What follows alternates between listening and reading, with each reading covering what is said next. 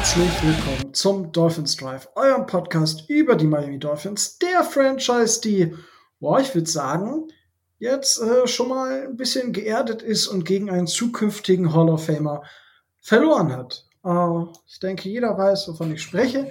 Aber wenn es heißt Dolphins Drive, dann heißt es, ich mache das Ganze hier nicht alleine, sondern ich habe heute auch den Tobi wieder mit dabei. Moin, Tobi. Moin. Aber man muss ja dazu sagen, äh, wir haben einen Star äh, im, im Prozess des Aufgehens gesehen und durften Zeuge werden, wie Justin Fields brilliert hat, gezaubert hat, überragend. Oh, großartig. Ja, war, also, war ja nach der Ja, Halbzeit. Also, ja, wenn, wenn wir, wenn wir einen Tour-Hype-Train hatten, ne, dann ist das aber Transrapid, was da abgeht. Es ist das war unfassbar. richtig krass. Und Holy äh, shit, ey. äh, dazu kann ich nur sagen, Freunde, es ist Chicago. Das war bei äh, Dingenskirchen ja auch so. Ähm, wie hieß er denn jetzt nochmal? Der jetzt Backup bei den Bills ist. Du meinst äh, Mitch Trubisky. Mitch Trubisky. Der wurde auch so in den Himmel gelobt. Danach ist er abgestürzt wie, äh, wie weiß ich nicht was. Und das wird Justin Fields wahrscheinlich ähnlich gehen. Ja, na gut, schauen wir mal. Also Justin Fields hat schon noch ein paar bessere Trades als, als Mitch Trubisky, aber ich fand's auch krass. Also, ich meine, ich habe das ja auch gepostet auf Twitter. So, was ist jetzt hier kaputt? So, warum hypen jetzt alle so extrem? Was, was passiert hier? Aber gut, war, war für mich okay. Ja, weil es war halt so, dass er dann, wo er reinkam, nicht schlecht gespielt hat, aber mehr dann auch nicht, wenn man sich das so anschaut. Gut, äh, wir haben es jetzt schon angeschnitten. Wollen wir damit anfangen, Tobi, oder wollen wir erst mit den News starten? Ich denke, wir machen erstmal die News und kriegen dann so langsam den Bogen hin. Okay, also die News. Ähm, wir haben für einen, ja, es wäre schon fast für die äh, Offense, weil was hier heute ist natürlich, wir sind vier Wochen vor Saisonstart, wie letztes Jahr um diese Uhrzeit, äh, bekommt ihr die Offensive Roster Predictions. Ihr werdet es im Titel gesehen haben. Ähm, und ja, äh, Micho ist übrigens, äh, wir hoffen, dass er noch kommt. Er ist momentan ja zeitlich etwas eingeschränkt. Wenn nicht, bitten wir das natürlich eurerseits zu entschuldigen.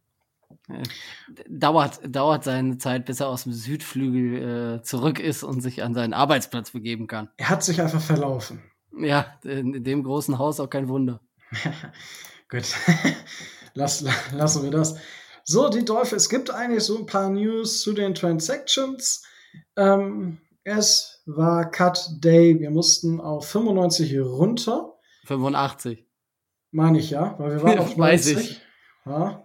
Ja, Ähm. ähm, ist so ja auch wieder nicht ganz korrekt, weil äh, die Dolphins durch das International Pathway Program und den großartigen Brasilianer Durval, Queiroz, Neto, äh, O-Liner, D-Liner, der kann alles, auch Bus fahren, äh, äh, quasi 91 Mann im, Ka äh, im Roster haben durfte und deswegen auf 86 reduziert. So nämlich. Der zählt nämlich nicht. Gegen, Ja, die, weil- gegen diese ja. Regelung. Das ist ja auch gut so. Und er hat sich im Ross, er hat sich gar nicht so schlecht angestellt, der Herr Neto. Wenn man Was man so denn- hört, nein. Ja. Ähm, vor allem sagt das ja auch äh, Oma Kelly. Das will was heißen. Richtig. ähm, gut, also wir haben, äh, aber bevor wir einen Spieler ähm, gecuttet haben, haben wir erst einmal für einen anderen Spieler getradet.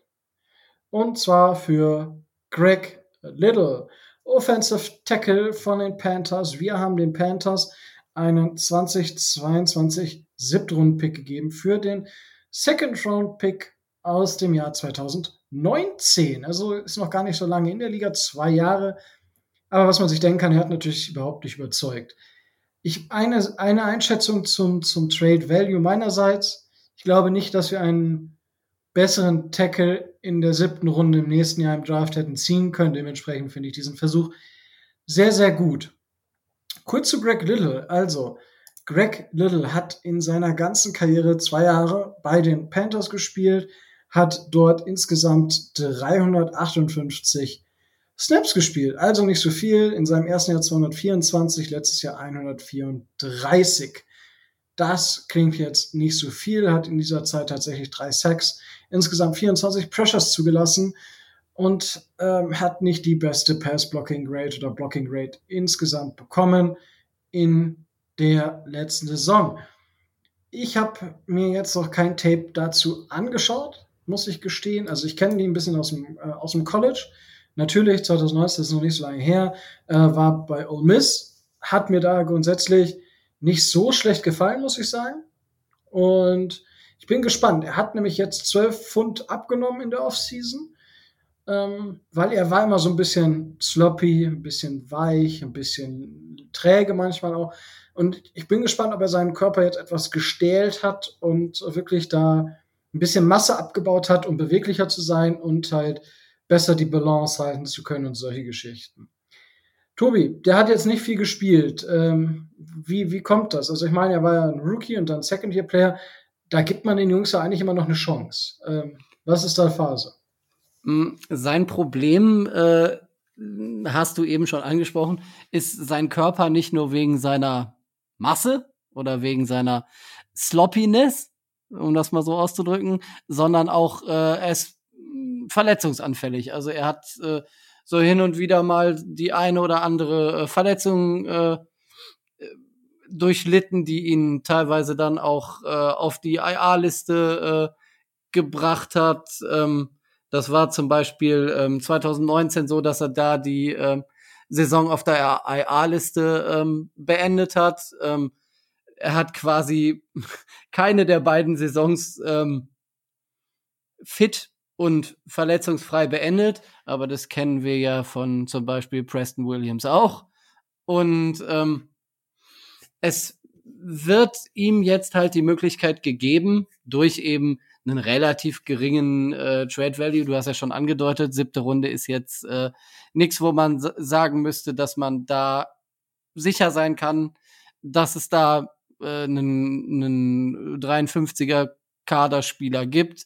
Aber vielleicht hilft ihm ja der, der Neustart ähm, in Miami mit einem neuen Umfeld, um eben das, was er im College schon durchaus gezeigt hat und das Potenzial, was er zweifelsfrei hat, ähm, auch auf den Platz umzusetzen. Und wie sagt Micho immer so schön, äh, the best ability is uh, availability. Und ich denke, das ist so das ähm, da, da, der große Fokus bei, bei da, äh, wo da bei ihm der Blick drauf liegen muss es wird sicherlich nicht von Anfang an und äh, sicherlich wird er auch nicht als Starter geholt worden sein. Das sollte man sich von vornherein äh, klar machen, sondern er ist in erster Linie für äh, die Tiefe der O-Line gedacht.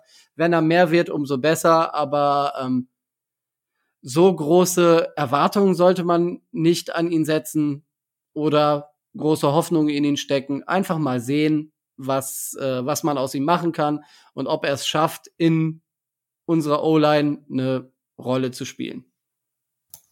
Ja, das, äh, ich bin auch gespannt. Also, weil man hat ja, also da reden wir gleich noch drüber, über das Spiel gegen die Bears. Da hat man ja ein bisschen was gesehen und da ist diese Verpflichtung definitiv ein Fingerzeig. So möchte ich das sagen. Und das werden wir auch in, den, in der Roster Prediction, denke ich, gleich auch nochmal ansprechen. Also, Left Tackle ist heute ein Thema, würde ich behaupten. Was? Äh, da kann man von ausgehen, ja. Zumal ähm, Austin Jackson ja äh, scheinbar viel Bedarf hat an äh, Zuhören und sich von anderen Leuten den Kopf waschen zu lassen. Es war heute im Training auch wieder Thema. Ja, da können wir gleich gerne auch noch drauf zu sprechen kommen. Aber jetzt haben wir schon über Greg Little, den neuen Spieler der Miami Dolphins, gesprochen. Und jetzt ist es tatsächlich so, mh, hm, wir mussten Spieler cutten und jetzt hatten wir, mussten wir tatsächlich sechs cutten und nicht nur fünf, weil wir einen Spieler schon aufgenommen hatten. Und wir haben uns von Carson Meyer Thailand von den Offensive Tackeln Tyler Martz, Timon Paris ist wieder weg und Jonathan Hubbard getrennt. Äh, Jerome Jones, Defensive Tackle und Jadlin Askew, Cornerback. Die haben wir entlassen. Gleichzeitig haben wir Alan Hearns auf die I, äh, Injury Reserve List gesetzt, weil er hat eine Verletzung, die ihn drei Monate außer Gefecht setzen wird. Ähm, Tobi, du kannst gerne zu den sechs gecutteten Spielern etwas sagen. Ansonsten darfst du auch gerne was zu der Verletzung von Alan Hearns beitragen.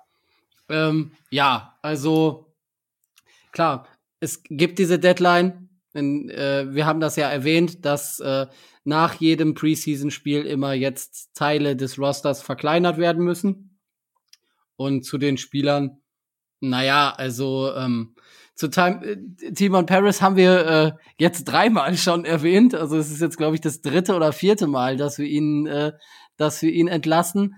Ähm, um alle anderen, ähm, es war keiner dabei, von denen man sagen kann, der hätte, der hätte jetzt auch in unseren Predictions von früher oder von vor ein paar Wochen äh, hat keiner von denen jetzt eine große Rolle gespielt. Ähm, von daher war es zwangsläufig, wir müssen Spieler entlassen und das wird sicherlich auch in der nächsten Zeit so gehen, dass es viele Spieler gibt, bei denen es eigentlich zwangsläufig ist, bei denen man guckt, dass sie eine kleine Chance haben und wenn sie diese kleine Chance halt nicht nutzen können, dann werden sie halt relativ schnell wieder weggeschickt. Also ist jetzt nichts äh, Spektakuläres. Was, ja. was hingegen ähm, für die Tiefe im Wide Receiver Core mm, bedingt spektakulär ist, ist natürlich die Wrist Injury von Alan Hearns. Er muss operiert werden, das hat man festgestellt und äh, man rechnet damit, dass er äh, drei Monate ausfällt. Durch die Verletzung kann man ihn nicht einfach so cutten. Da gibt es gewisse Regularien, die das äh, verbieten. Deswegen ähm, hat man sich entschieden, ihn auf die Injury Reserve Liste zu setzen, zu warten, bis er dann wahrscheinlich äh, Anfang Dezember würde ich würde ich vermuten wieder fit wird und dass man dann guckt, äh, ob man ihm noch eine Chance geben kann, ob sich unser Wide Receiver Core bis dahin aufgrund von Verletzungen so weit reduziert hat, dass man ihn noch braucht oder ob es dann der Weg für ihn in Miami endgültig vorbei ist. Wie wir schon vor einigen Wochen gesagt hatten und wie Micho uns ja schon seit, ich weiß nicht, anderthalb Jahren sagt. Ähm, seit immer. Seit immer eigentlich, seit, seit er bei den, äh, bei den Miami Dolphins ist. Ähm, er hätte es in diesem Jahr ohnehin schwer gehabt, das 53er Roster überhaupt zu erreichen. Sportlich schmerzt es nicht so sehr, menschlich schon, man wird sehen, ob Alan Hearns sich davon erholen kann und wo es für ihn in der NFL eventuell weitergeht. Ähm, wenn, wenn äh, man mich fragen würde, würde ich sagen, ähm, Alan Hearns äh, wird kein Spiel mehr für die Miami Dolphins machen. Okay. So leid, so leid's mir tut, ich kann es mir beim besten Willen äh, nicht vorstellen, dass äh, dass er in unserem Wide Receiver Core nochmal einen Platz findet. Wenn jetzt nicht fünf Leute gleichzeitig ausfallen. Klang, klang aber auch gut, Tobi. Ja, also er wird kein Spiel mehr für die Miami Dolphins machen. Dafür werde ich sorgen. Jeder ja. kennt ja die Standleitung, ne? Richtig. Ähm, und dann haben wir noch einen weiteren Spieler auf die Covid-Liste gesetzt, und zwar Sam Eguavone. Ist da eine Covid-Erkrankung oder Close Contact und er ist nicht geimpft oder was ist da Phase, Tobias? Dadurch, dass äh, man das in der Liga nicht, äh, nicht veröffentlichen muss, ob, ähm, ob äh, Sam Ergovone jetzt tatsächlich ähm, an Covid erkrankt ist oder ob er nur ein äh, Close Contact war, äh, kann man dazu jetzt noch gar nichts sagen. Man wird es anhand der, der Ausfallzeit sehen. Also das heißt, wenn er jetzt innerhalb von einer Woche, äh, sagen wir mal, wieder im Roster steht, dann äh, wird er in Contact gewesen sein. Ansonsten ähm, kann man spekulieren oder kann man vermuten, dass er sich mit Covid infiziert haben könnte. Aber ähm, Veröffentlichungen oder ähm, genaueres dazu weiß man noch nicht. Ähm, zur Rolle von, äh, von Sam Iguavone vielleicht nur mal kurz vorweg. Auch der ist so ein Spieler, der sich am Rande des 53er Rosters befindet, aber eher draußen als drin. Also er, er hätte ohnehin kämpfen müssen. Da erweist ihm natürlich jetzt diese, ähm, diese Reserve Covid, dieser Reserved Covid-Listenaufenthalt äh, einen Bärendienst. Ja, ich frage mich halt, ja. Nee, da wird das ohnehin dann noch mal schwerer haben als ohnehin schon. Ja. Also ich, ich frage mich halt wirklich, was würde Micho wohl dazu sagen, dass Sam Eguavone auf der Covid-Liste ist? Äh, wahrscheinlich würde er fragen, wer? Nein, ganz so schlimm ist. Nein, nein, wer würde er nicht fragen? er, er, würde einfach nur sagen, von wegen, ja, Pech gehabt. Äh, naja, ganz ehrlich, wirklich durchgesetzt hat er sich nicht. Er hat immer nur gute Ansätze gezeigt, so what. Okay. Genau. Here we go. Würde er wahrscheinlich sagen. Ich vermute jetzt einfach mal. Okay. Wunderbar. Ähm, wir können ihn ja fragen. Okay, hast, okay, machen wir. Schön, dass du es äh, geschafft hast, Micho. Äh, wir haben vorher nur bisher über Greg Little gesprochen, unseren neuen Offensive Tackle. Siebtrunden-Pick haben wir zu den Panthers abgegeben. Ähm, hast du da schon von erfahren? Hast du da schon eine Ja, ich hab's. Ja, ich hab's am Rande erfahren. Ähm, wir können Verstärkung in der O-Line brauchen. Wenn ich das richtig mitbekomme, habe ich verfolge ja im Moment, ihr wisst ja alle, ich bin ja unter die Bauherren gegangen, ich verfolge es nur am Rande. Ähm, aber tatsächlich sah die O-Line ja, ist die O-Line nach wie vor unsere Schwachstelle. Das ist, glaube ich, relativ deutlich geworden, auch bei der, beim Preseason-Spiel gegen die Bears. Und ähm, ja, wir, ich gehe mal davon aus, äh, dass er die O-Line dann, dass es zumindest ein Shot wert ist. Für einen Siebtrunden-Pick macht man da nicht viel falsch. So. Ja, das war quasi auch das, was Tobi und ich so ein bisschen in den Raum geschmissen haben. Wundervoll. Dann würde ich sagen, äh, Tobi, habe ich irgendwelche News vergessen? Äh, nein, das war äh, im, im Großen und Ganzen das, was so an, äh, was so an großen News äh, von den Dolphins ähm, ähm, announced wurde. Wer jetzt wo im, äh, im äh, in der Preseason gerade mal aussetzt oder gerade eine Verletzung hat oder so, das äh, wenn wir das machen würden, würden wir zwei Stunden lang nur über das reden. Ja, nee, das, das lassen wir dann. Lasst uns doch einfach mal so ein bisschen über das Preseason-Spiel, das seit zwei Jahren das erste Preseason-Game, alle sind gehypt wie sonst was. Aber zumindest die, die ersten drei Serien, wo Tour gespielt hat, das könnte man zumindest, da können wir ein bisschen drüber sprechen. Ähm, Micho, grundsätzlich ähm, Preseason-Game, wie schätzt du das ein? Ich meine, am Anfang, jetzt die ersten drei Serien haben ja auch schon die Starter auf beiden Seiten gespielt. Ähm, hat das für dich eine gewisse Aussagekraft oder sagst du, das interessiert mich eigentlich gar nicht? Ja, man kann aus der Preseason schon was, was, was mitnehmen. Ähm, es gibt halt Kleinigkeiten, die man durchaus sehen kann. Nicht was das große Ganze, also das Big Picture angeht. Man sieht jetzt vielleicht nicht unbedingt, welches Spielsystem wir fahren wollen oder was der Lieblingsreceiver ist, was das Bread and Butter Play wird oder was. Das kann man nicht unbedingt sehen. Aber ähm, man kann schon sehen, inwieweit sich gewisse Spieler verbessert haben, äh, wo Stärken von gewissen Spielern liegen und welche Richtung man denken kann. Das ist, glaube ich, das, was man so aus der Preseason rausziehen kann. Das ist nichts Endgültiges.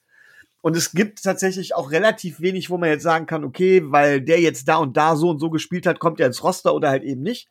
Aber man kann halt sagen, okay, der Spieler kann das relativ gut. Und der, Spiel, der Spieler kann das relativ gut. Deswegen gebe ich zu, hätte ich das Spiel gern gesehen. Ich lasse mich von euch überraschen. Ich habe nämlich nichts mitbekommen. Ah, sehr schön. Wunderbar. Ja, Tobi, äh, willst du einfach mal so deine Eindrücke mit uns teilen. Ich meine, du kannst natürlich über das ganze Spiel weggehen. Ich denke, der Aussage, die, die Aussagekräftigkeit, wenn man es so beschreiben möchte, ist in den ersten Teilen des Spiels am größten gewesen. Ja, also ich muss äh, ganz ehrlich gestehen, das sage ich, äh, sage ich vorneweg. Ähm, nach der nach der Halbzeit hab, hatte ich's äh, nebenbei laufen. Ich habe es mir nebenbei äh, angeguckt, aber ähm, wirklich groß drauf, drauf geachtet äh, habe ich dann äh, nicht wirklich. ich habe mir äh, Justin Fields bei den Bears ein bisschen, äh, ein bisschen angeguckt. Ähm, mir ist aufgefallen, dass äh, in der zweiten Spielhälfte äh, Savan Ahmed einen relativ guten, äh, relativ guten Job gemacht hat. Äh, das ist mir aufgefallen. Ab, äh, dass ähm, Miles Gaskin nicht gestartet hat, das ist mir auch aufgefallen.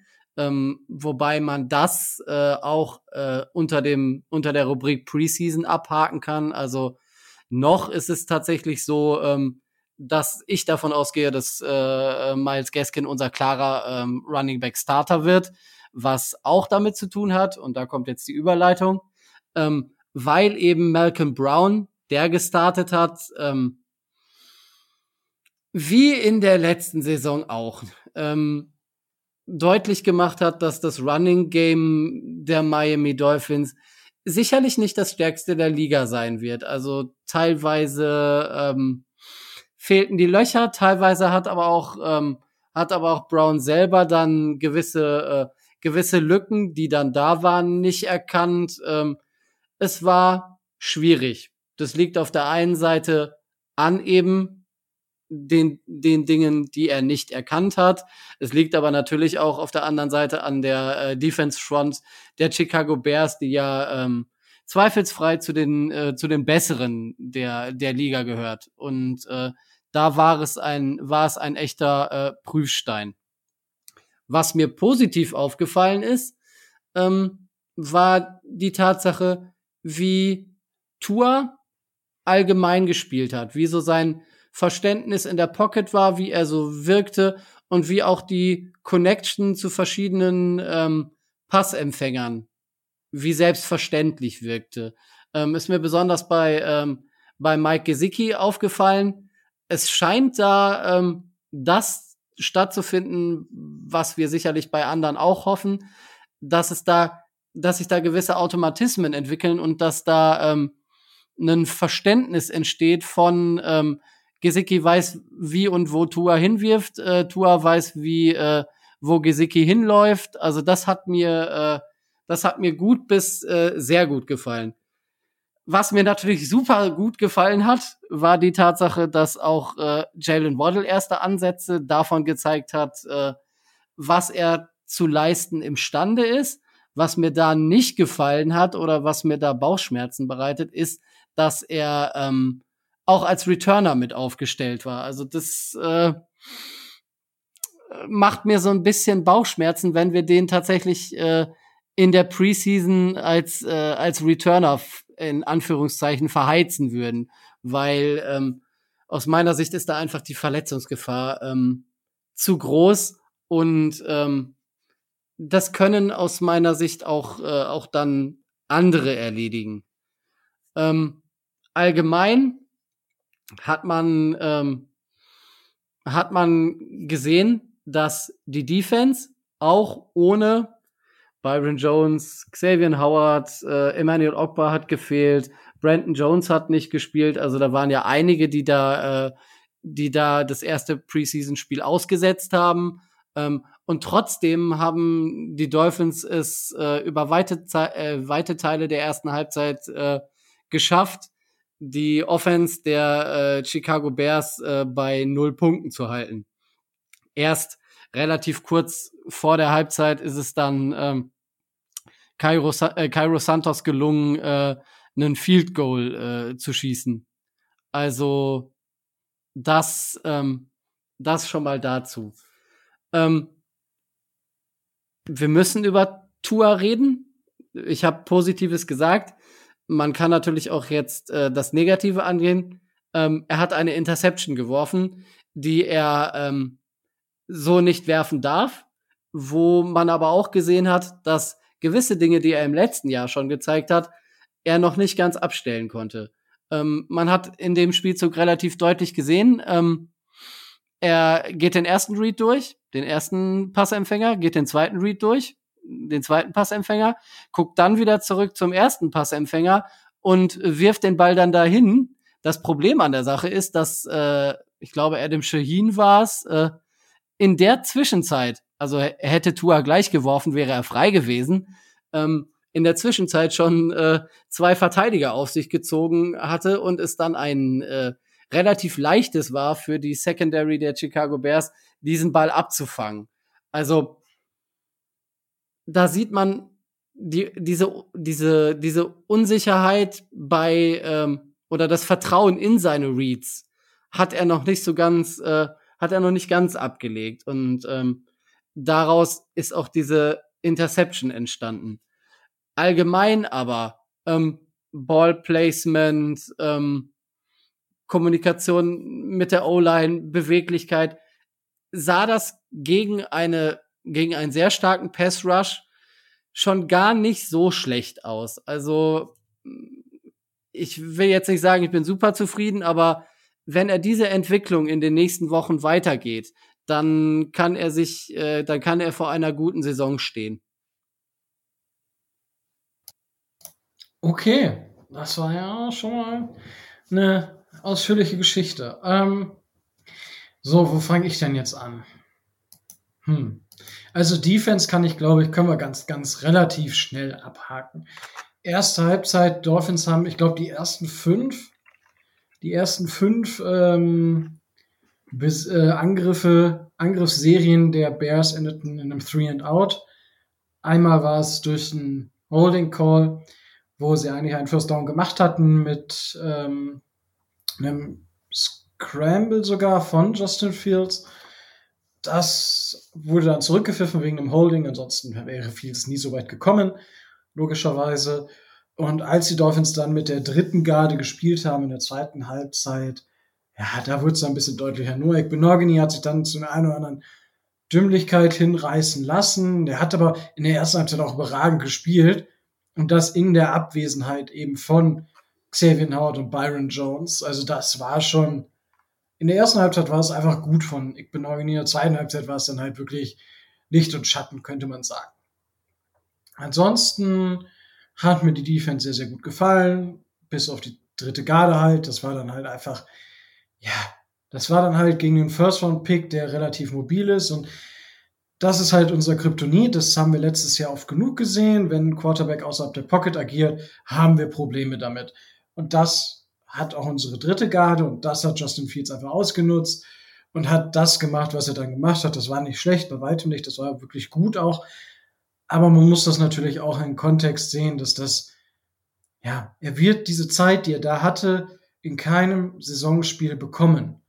Und das ist eben das, warum die Bears ein bisschen vorsichtig sein müssen, wenn sie ihn einsetzen.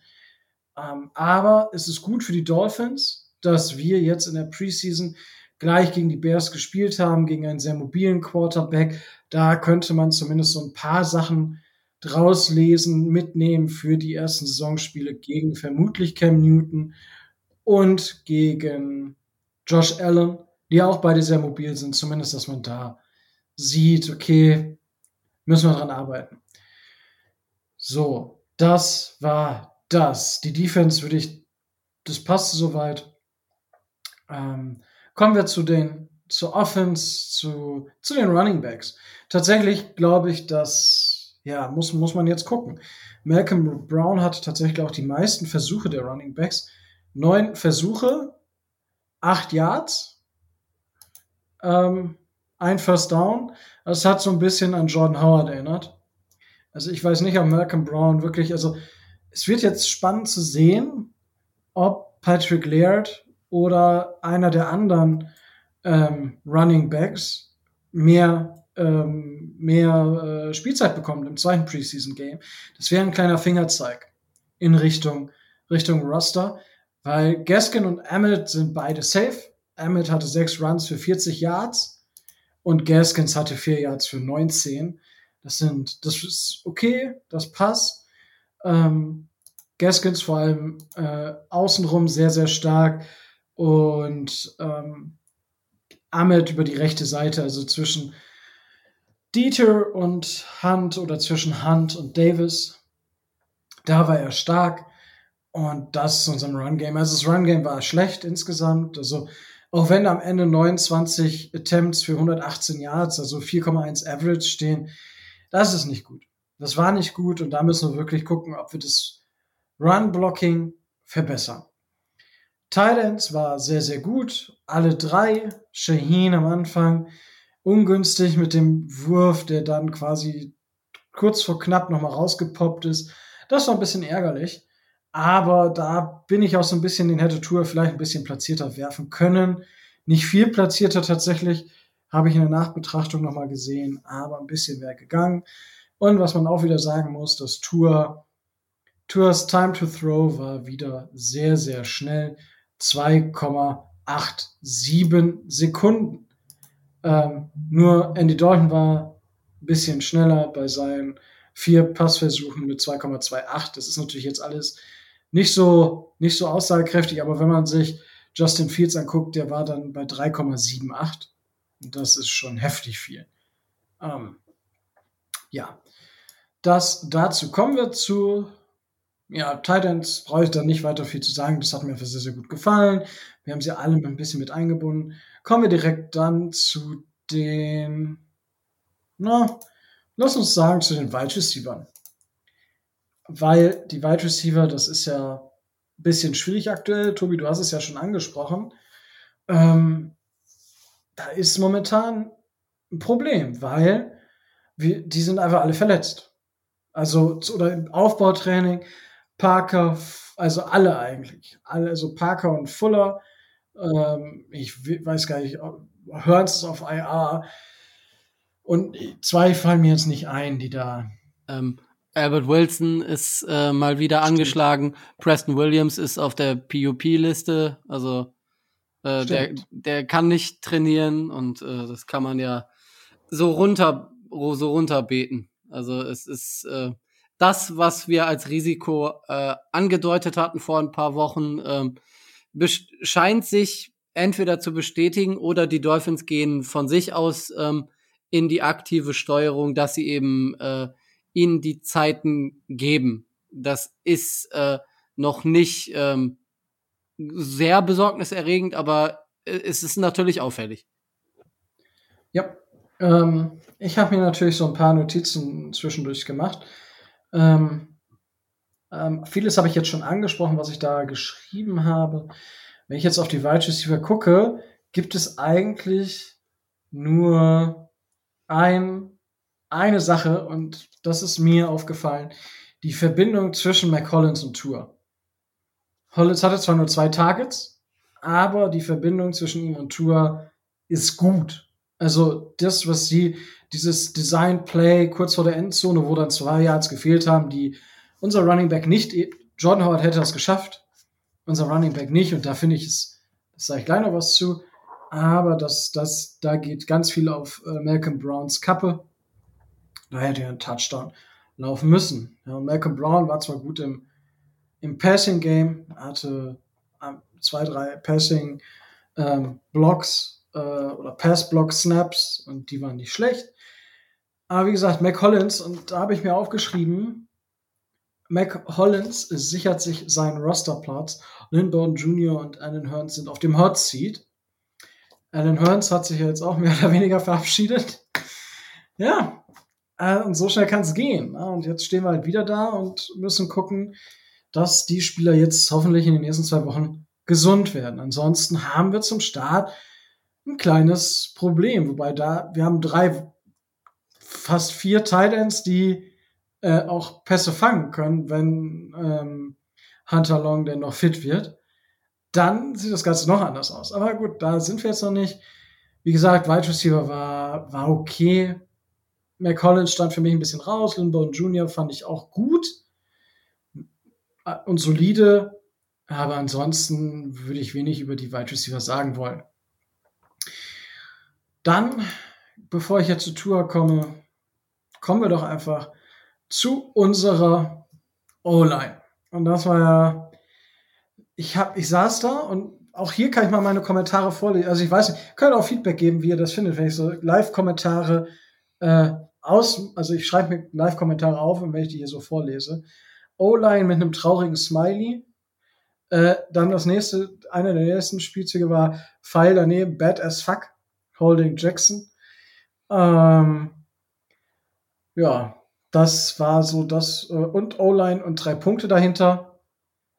Ja, also es war wirklich beängstigend. Und dann dachte ich mir so, war es wirklich so beängstigend? Hab mir das Spiel noch zweimal, also die ersten drei Serien noch zweimal angeguckt. Und ich muss sagen, es war nicht so beängstigend. Alle werden jetzt sagen, was, Rico, wie kannst du das sagen? Wenn wir jetzt unterscheiden zwischen Run-Blocking und Pass-Blocking, dann können wir sagen, wir sind, glaube ich, die schlechteste äh, Run-Blocking-Unit, die es gibt. Das war richtig, richtig schlecht. Also richtig schlecht zum Großteil. Gerade dann auch mit einem Brown, der einfach die Löcher nicht gesehen hat oder die falschen Löcher gestopft hat. Das war wirklich, wirklich schwach. Und auch am, das ist ein Ding, ja, an diesem O-Line, äh, an diesem dritten Versuch und zwei, wo Dieter einen Cut-Block setzt. Da, läuft Brown komplett falsch. Ja, er läuft quasi in den Linebacker, der direkt hinter dem Cut-Block kommt. Dem, dem läuft er rein, wo ich denke, so, Kollege läuft halt außenrum. Und das war halt aber, da kann die O-Line dann nicht so viel für, aber insgesamt war das, war das Run-Blocking echt unterdurchschnittlich. Wirklich.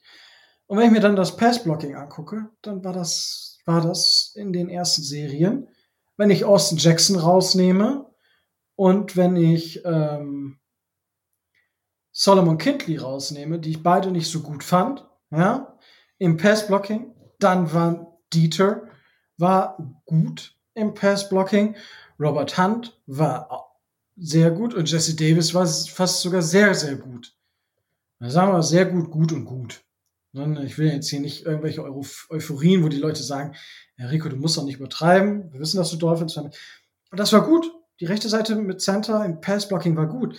Nur Austin Jackson hatte massive Probleme und äh, Solomon Kindley war halt dadurch eventuell auch nicht so stabil. Da haben wir natürlich Liam Eichenberg direkt dahinter. Ist die Frage, ob der es auffangen kann.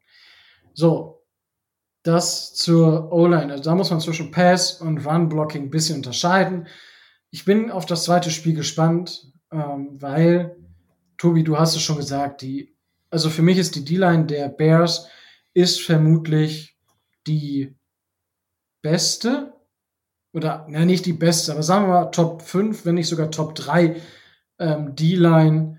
Und ich glaube, es hat auch nur der eine, Line, der eine Starting Linebacker gefehlt, ansonsten waren die komplett. Und gerade die Linebacker haben uns da gefressen. Das war nicht gut. So, und dann bin ich soweit fertig. Dann kommt ja nur noch Herr Tagovailoa. Und Tours, also ich war, bin auch immer noch der Meinung, der erste Wurf, den kann er besser platzieren und dann ist das, also nach PFF ist es tatsächlich auch kein Drop gewesen. Ja, was ähm, Shaheen da gemacht hat. Für mich war es auch kein Drop, muss ich sagen, habe ich aber auch, habe ich Tobi auch gleich gesagt, für mich war es ungünstig und auch nicht zu 100% platziert von Tour. Nichtsdestotrotz war Tour danach, ja, so akkurat, genau das, was man von ihm erwartet, in super enge Fenster geworfen, die Bälle getroffen und Spieler nach und Spieler freigespielt, ja. Zum Beispiel in Jiziki bei seinem längsten Pass. Das war, Tour hat über 50 Yards. Natürlich, das ist auch Yards after äh, Catch, aber die hat Tour auch durch seinen Pass ermöglicht. Ich meine, es wäre vielleicht kein 50, sondern ich sag mal so ein 40 Yard Pass gewesen, weil der eine Defender da ziemlich geträumt hat. Da weiß ich auch nicht, was der gemacht hat. Aber das war der längste Pass von Tour in der NFL. Er hat letzte Saison in der Regular Season keinen längeren Pass gehabt. Und das war für mich ein Zeichen, wo ich sage, okay, passt. Er macht auch lange Bälle im Training. Das heißt, das ist alles gut. Also Tour ist auf der richtigen, richtigen Bahn und es macht genau die Schritte, die wir oder ich jetzt so von ihm auch erwartet habe. Ja, wir haben wenig mit ähm, wirklich Motion gespielt und solchen Geschichten und das muss man halt auch sagen. Das kommt dann natürlich noch insgesamt, ähm, ja, insgesamt dazu und ja, ich weiß nicht. Also, wie gesagt, Tour war sehr, sehr gut. Sowohl, ähm, wir haben keinen einzigen Screen gespielt übrigens, das wollte ich nämlich gerade noch gucken. Und Tour war stabil, wenn geblitzt wurde und wenn nicht geblitzt wurde und wenn wir unter Druck und nicht unter Druck waren. Tour hat, war unter Druck in drei von seinen elf Snaps und hat aber alle drei Pässe für 23 Yards an die Männer gebracht. Ja, also das ist einfach dann gut und das war letzte Saison nicht so. Ja. Seine Passing-Tiefe ist auch nicht schlechter geworden. Ja, beziehungsweise sogar besser geworden. Und das sind halt Sachen, da, da freue ich mich. Und das sind genau die Schritte, die wir aber jetzt sehen müssen auch von Tour, damit wir halt nicht in diese Panik laufen und alles auf das dritte Jahr, ähm, ja, auf das dritte Jahr setzen müssen. Micho, jetzt hast du dir so ein bisschen angehört, was Tobi und ich erzählt haben. Ähm, hast du Fragen aus dem, was wir erzählt haben? Grundsätzlich hört sich das ja schon gut an. Ähm, glaubt ihr wirklich, dass man nach diesem Spiel schon so viel über den Roster und über die Entwicklung sagen kann? Oder sagt ihr, okay, das ist jetzt nur eine absolute Momentaufnahme und ähm, ja, wie, wie bezieht ihr den Gegner da dort ein? Oder sagt ihr, nö, äh, war soweit, äh, war schon ein ernsthafter Test und das ist belastbar, was ich da sage? Tobi. Oder was ihr da. Tobi. Mm, Also man sollte, man sollte vieles nicht überbewerten, aber ähm, man kann zumindest äh, sagen, dass gewisse äh, Spieler, die eins der drei Spiele oder im Idealfall alle drei hätten nutzen müssen, um sich ihren Rosterplatz äh, Platz vernünftig zu sichern oder zu erkämpfen, ähm, schon im ersten Spiel teilweise gezeigt haben, dass es eng werden wird oder eben äh, gezeigt haben, dass man sie nicht zu leicht äh, abschreiben sollte. Ähm, da beziehe ich dann nur die, die erste Halbzeit mit ein und die Anfänge der zweiten Halbzeit, weil ähm, alles, was dann so Mitte drittes, äh, drittes Viertel und darüber hinaus äh, gelaufen ist, von den Spielern, also wenn da zwei oder drei das, äh, das Roster machen, dann ist das schon, äh, ist das schon viel. Aber ähm, gerade auch für, für Malcolm Brown hätte es eine Chance sein können oder wäre es eine Chance gewesen, zu zeigen, dass er eine Alternative sein kann und dass er mehr als äh, Running Back 3 oder 4 äh, ist. Das ist ihm halt äh, nicht gelungen. Ähm, die O-Line hat gezeigt, dass sie Probleme hat. Deswegen haben wir in dieser Woche getradet. Auch das hat man hat man teilweise gesehen. Rico hat das äh, Rico hat das ja gesagt und ähm, das musste man äh, das musste man so erwarten. Von daher erste erste Eindrücke auf jeden Fall. Die müssen sich gegen die äh, gegen die Atlanta Falcons jetzt natürlich äh, entweder verfestigen oder ähm, die Spieler, die es äh, gegen die Bears nicht hinbekommen haben, müssen, müssen gegen die Falcons äh, zeigen, dass sie es besser können. Weil wer zwei schlechte äh, Preseason-Spiele äh, auf seiner Liste hat und darauf angewiesen ist, der wird es verdammt, verdammt, verdammt schwer haben. Auch äh, darauf bezogen, vielleicht bei einem anderen Team unterzukommen. Das kann man sich dann nicht mehr leisten. Ja, also ich denke, also für die, für den einen oder anderen Starter war es einfach wichtig, um Raps zu bekommen, zum Beispiel für Tour, auch gegen, im, vor allem diese Szenerie zu haben, den Druck wirklich auch zu spüren, nicht nur in einem Joint Practice, sondern auch bei einem Preseason Game. Da kannst du erzählen, das sind alles Competitive Player, aber auch ein Khalil Mack wird sich da nicht nur hinstellen und den Arm reinhalten. Na? Also, das, das, wenn, wenn die Leute spielen, dann geben sie auch Gas. Insgesamt finde ich, haben zum Beispiel Noah Benogany und ähm, Nick Needham gezeigt, dass die Dolphins verdammt krass tief sind auf Cornerback. Ja, das war echt ähm, heftig. Selbst Justin Coleman und ähm, Trill Williams äh, waren, waren wirklich, also das Cornerback, die Cornerbacks der Dolphins, das ist, oder die, das Defensive Backfield, also was da, also wenn das unsere Baseline ist, holla die Waldfee, dann werden viele Quarterbacks verdammt viel Spaß gegen uns haben, weil, also das ist noch mal besser als letztes Jahr. Definitiv. Also von dem, was ich jetzt so gesehen habe, auch auf einem nicht so hohen kompetitiven Niveau, wenn man auch Snaps later, später im, im, im Spiel bekommen hat. Noek Benogany und Nick Nietheim haben 30 bzw. 33 Snaps gesehen. Das ist schon viel. Dementsprechend war da auch ein bisschen in Anführungsstrichen Trash-Time dabei, aber absolut, absolut gut. Und offensiv, wie gesagt, ich habe ja Malcolm Brown, haben wir jetzt dreimal, viermal angesprochen. Der hat halt gezeigt, okay, der ist offen oder da gibt's jetzt Möglichkeiten, da wirklich auch aktiv was zu machen. Äh, Malcolm Brown kann sich halt über sein, seine Leistung in dem Spiel nicht qualifizieren für mehr. Da muss man jetzt gucken, was passiert. Ähm, Offensive Line ähm, haben wir gewisse Sachen jetzt probiert, beziehungsweise sind ein paar Sachen passiert. Skura und Dieter haben sich die Snaps geteilt. Das ist ein Kopf-an-Kopf-Battle, wo Dieter wohl aktuell die Nasenspitze vorne hat und die beiden sich nicht schlecht machen. Es ist nicht so, man wechselt, weil beide schlecht, ja, sondern es ist schon auf einem kompetitiven Niveau. So, und der Rest ist, weitere Aussagen würde ich jetzt weniger treffen wollen. Das, dass man gesehen hat, dass Tour deutliche Schritte nach vorne gemacht haben, das ist einfach so. Das sieht man auch in den Joint Practice. Und ja, das so will ich das beschreiben. Und ich denke jetzt im zweiten Spiel, ich bin jetzt gespannt, wie die Entwicklung ist. Weil früher war es ja so, dass im dritten Spiel nochmal die Starter gespielt haben und im vierten Spiel dann wirklich nur noch Rosterplätze ausgelost wurden. Ich weiß nicht, wird es jetzt mit dem zweiten und dritten Spiel so sein, äh, Micho? Also, dass im zweiten Spiel jetzt nochmal die Starter spielen und im dritten Spiel dann wirklich nur noch Backups? Ähm, ja, ist natürlich jetzt alles so ein bisschen äh, etwas anders als früher. Früher war es ja das dritte Spiel, wo die Starter gespielt haben. Ich gehe tatsächlich davon aus, dass vielleicht noch ein paar Starter, ein paar Snaps kriegen im zweiten Spiel, aber spätestens im dritten Spiel rechne ich tatsächlich damit. Nur noch Backups.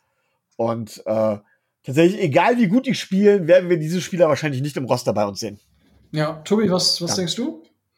Ich sehe das ähnlich. Ähm, du, hast, du hast es ja schon gesagt, Tua braucht in erster Linie äh, Raps und Tua braucht äh, den, äh, den Wettkampf, um sich weiterentwickeln zu können. Das ist für ihn wichtig.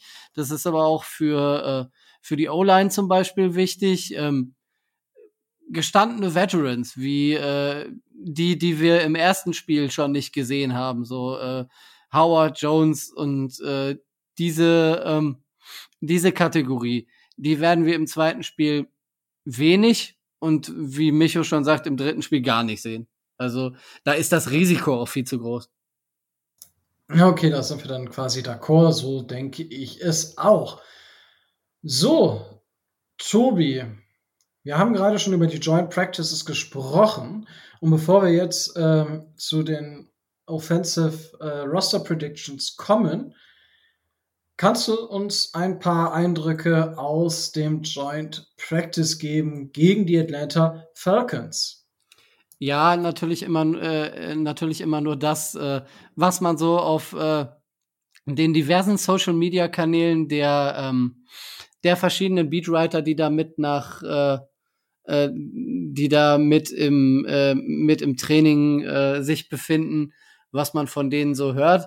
Ähm, Tua scheint weiterhin einen guten Eindruck zu machen, ähm, hat aber das Problem, und da kommen wir dann wieder dazu, dass die Jungs vor ihm äh, nicht so ganz den sichersten Eindruck machen. Er hat sich äh, nach dem Training auch Austin Jackson noch mal zehn Minuten zur Seite genommen und hat ihm äh, gewisse Dinge erklärt, hat mit ihm gesprochen, weil ähm, unser Second-Year-Player äh, augenscheinlich auch gegen die Falcons in den Joint Practices teilweise große Probleme hatte und ähm, Tua dadurch arg unter, äh, unter Druck geraten ist.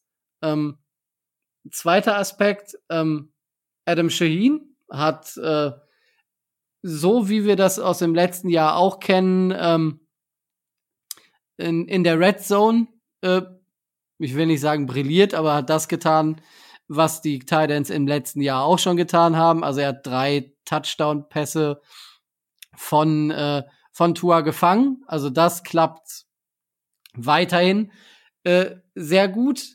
Ähm, Salvan Ahmed hat ähm, einen langen Pass von, äh, von Tua zugeworfen bekommen und hat den dann, ich glaube, für 60 oder 65 Yards zu einem Touchdown ähm, zurückgetragen. Die Verbindung zwischen Tua und Mike Gesicki soll, und das äh, habe ich bei den Beatwritern der Falcons gelesen, soll sehr gut sein.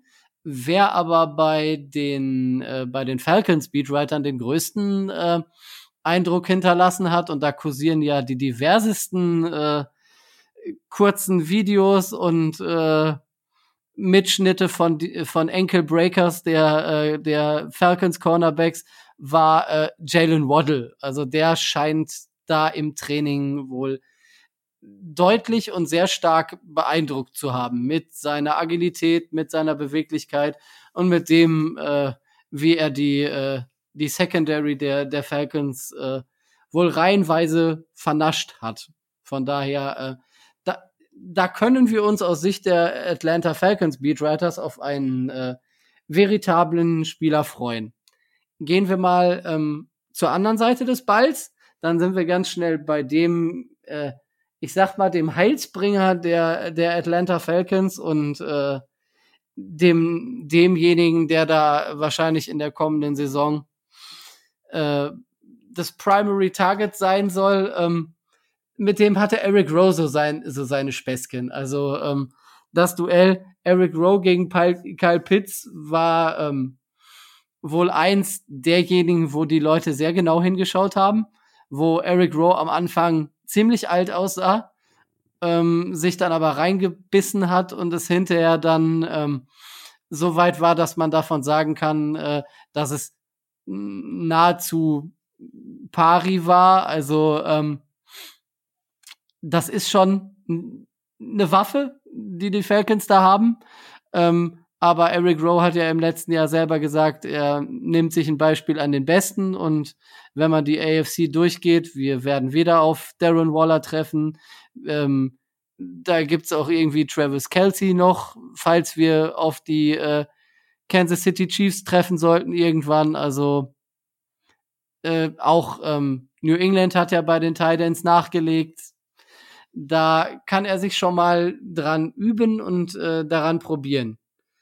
Und als letztes, Xavier Howard tut das, was Xavier Howard äh, tut, wenn er fit ist. Also auch der hat äh, deutlich gemacht, dass er nicht gewillt ist, eine Regression in Kauf zu nehmen. Das war auch sehr beeindruckend. Dafür bezahlen wir ihn ja auch. ja, ja, genau. Aber es ist ja schön zu hören, dass das alles so positiv ist. Ja, du hast jetzt quasi alle Punkte schon so angesprochen. Finde ich gut, dass wir diese Joint Practice machen. Ich denke, das ist ein bisschen besser, als nur für sich zu trainieren. Und die Dolphins haben eben durch ihre neue Facility auch die Möglichkeit, durch das äh, äh, Covid-Protokoll zu kommen, wenn eben so viele Leute da sind. Weil man muss natürlich, die NFL würde das nicht zulassen und da gibt es einige Teams, die eben nicht diese Facilities haben, wo man einen Joint Practice durchführen kann. Ja, das muss man auch nochmal sagen. Da sind die Dolphins dann auch so ein bisschen ähm, glücklich, ähnlich wie es die Bears sind, die ja auch die Möglichkeit haben. Deswegen konnten wir das letzte Woche bei den Bears machen. So, also wir nehmen heute wieder, es ist Mittwoch, ähm, inzwischen fast zehn. Ähm, und nur damit ihr wisst, also das ist der erste Tag von dem Joint Practice, morgen ist der zweite und dann, ich glaube am Samstag spielen wir wieder, oder Tobi? Äh, das Spiel gegen die Falcons ist am Samstag, ja. Glaube so, schon. dementsprechend. Aber ähm, äh, Samstagnacht, glaube ich. Okay, aber demnach ist der Freitag wieder frei. Und ähm, ja, das wollte ich nur damit gesagt haben. Das heißt, nächste Woche ähm, bekommt ihr dann wieder von uns auf die Ohren, was das Spiel angeht gegen die Falcons und eventuell noch Eindrücke vom Joint Practice, wenn da noch irgendwas von übrig ist, beziehungsweise wenn da irgendwas ist, was jetzt, ja, was jetzt neu ist. Ich meine, von dem zweiten Tag gegen die Bears, da war halt wirklich auch nur, dass die O-Line nicht so toll war. Also eigentlich war das, was im Spiel zu sehen war, auch in dem Joint Practice schon zu sehen. So, Tobi, gibt's irgendwas, was du jetzt, bevor wir in den zweiten Teil gehen, noch ansprechen möchtest? Oder Micho? Also, Tobi, du erst, dann Micho, wenn ihr irgendwas habt. Ähm, nee, nichts, äh, nichts Spruchreifes, was jetzt gesagt werden müsste. Okay, Micho, du? Ja, außer dass das extrem schwierig für mich wird, weil wie gesagt, keine Ahnung im Moment gerade. Äh, ich bin, glaube ich, äh, ja, ich kann, ich kann, glaube ich, über die Sachen, die ich gleich zu Protokoll geben werde, noch nicht mal diskutieren. Das Naja, ist doch die Hauptsache. Samstagnacht um eins wirst du nicht nur umziehen. Also da hast du schon noch Zeit, Football zu gucken. Ah, Vorsicht. ich bin mir da nicht so um sicher. Gottes Willen. Um, das habe ich vermisst, ne? Das, um Gottes Willen von Tobi. Ja, wenn der, Samst wenn der von Samstag auf Sonntag um eins da noch rumrödelt, dann tut er mir echt leid. Ja, das ist verständlich. So, aber gut, Micho, dann darfst du dir zumindest die erste Positionsgruppe aussuchen, über die wir reden in der Offensive. Also wir machen das wie letztes Jahr auch. Wir gehen die einzelnen Teile durch und nennen die, die, wo wir sagen, die ins Roster kommen, sagen die, die nicht ins Roster kommen, beziehungsweise wird der eine, vielleicht gibt es ein, zwei Spieler, die der eine im Roster hat, der andere nicht, und dann werden wir natürlich so ein paar Argumente austauschen, was für die eine Person, was für die andere Person spricht. Und so wird dann am Ende ein Offense-Roster aussehen. ne? Also kurz vorweg, nächste Woche kommt dann die Defensive. Special Teams machen wir nicht, weil da gibt es drei Starter und die stehen fest. Da brauchen wir nicht lange drüber reden.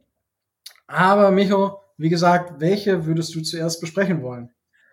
Ähm, dann fangen wir doch mal an mit den Running Backs. Also mit den Backfield Running Backs, genau. Okay, kurz zu den Running Backs. Ähm, letzte Saison hatten die Dolphins nach dem Roster Cut sechs Running Backs im, im Roster. Das waren Matt Breeder, Chandler Cox, Miles Gaskin, Jordan Howard, Patrick Lear und Malcolm Perry, der immer noch so ein Running Back Wide Receiver Hybrid galt, aber in der offiziellen Rosterzählung als Running Back. Micho, möchtest du noch starten mit den Spielern, die du ins Roster nehmen würdest? Kann ich gerne tun und das ist eine äh, schwierige Geschichte.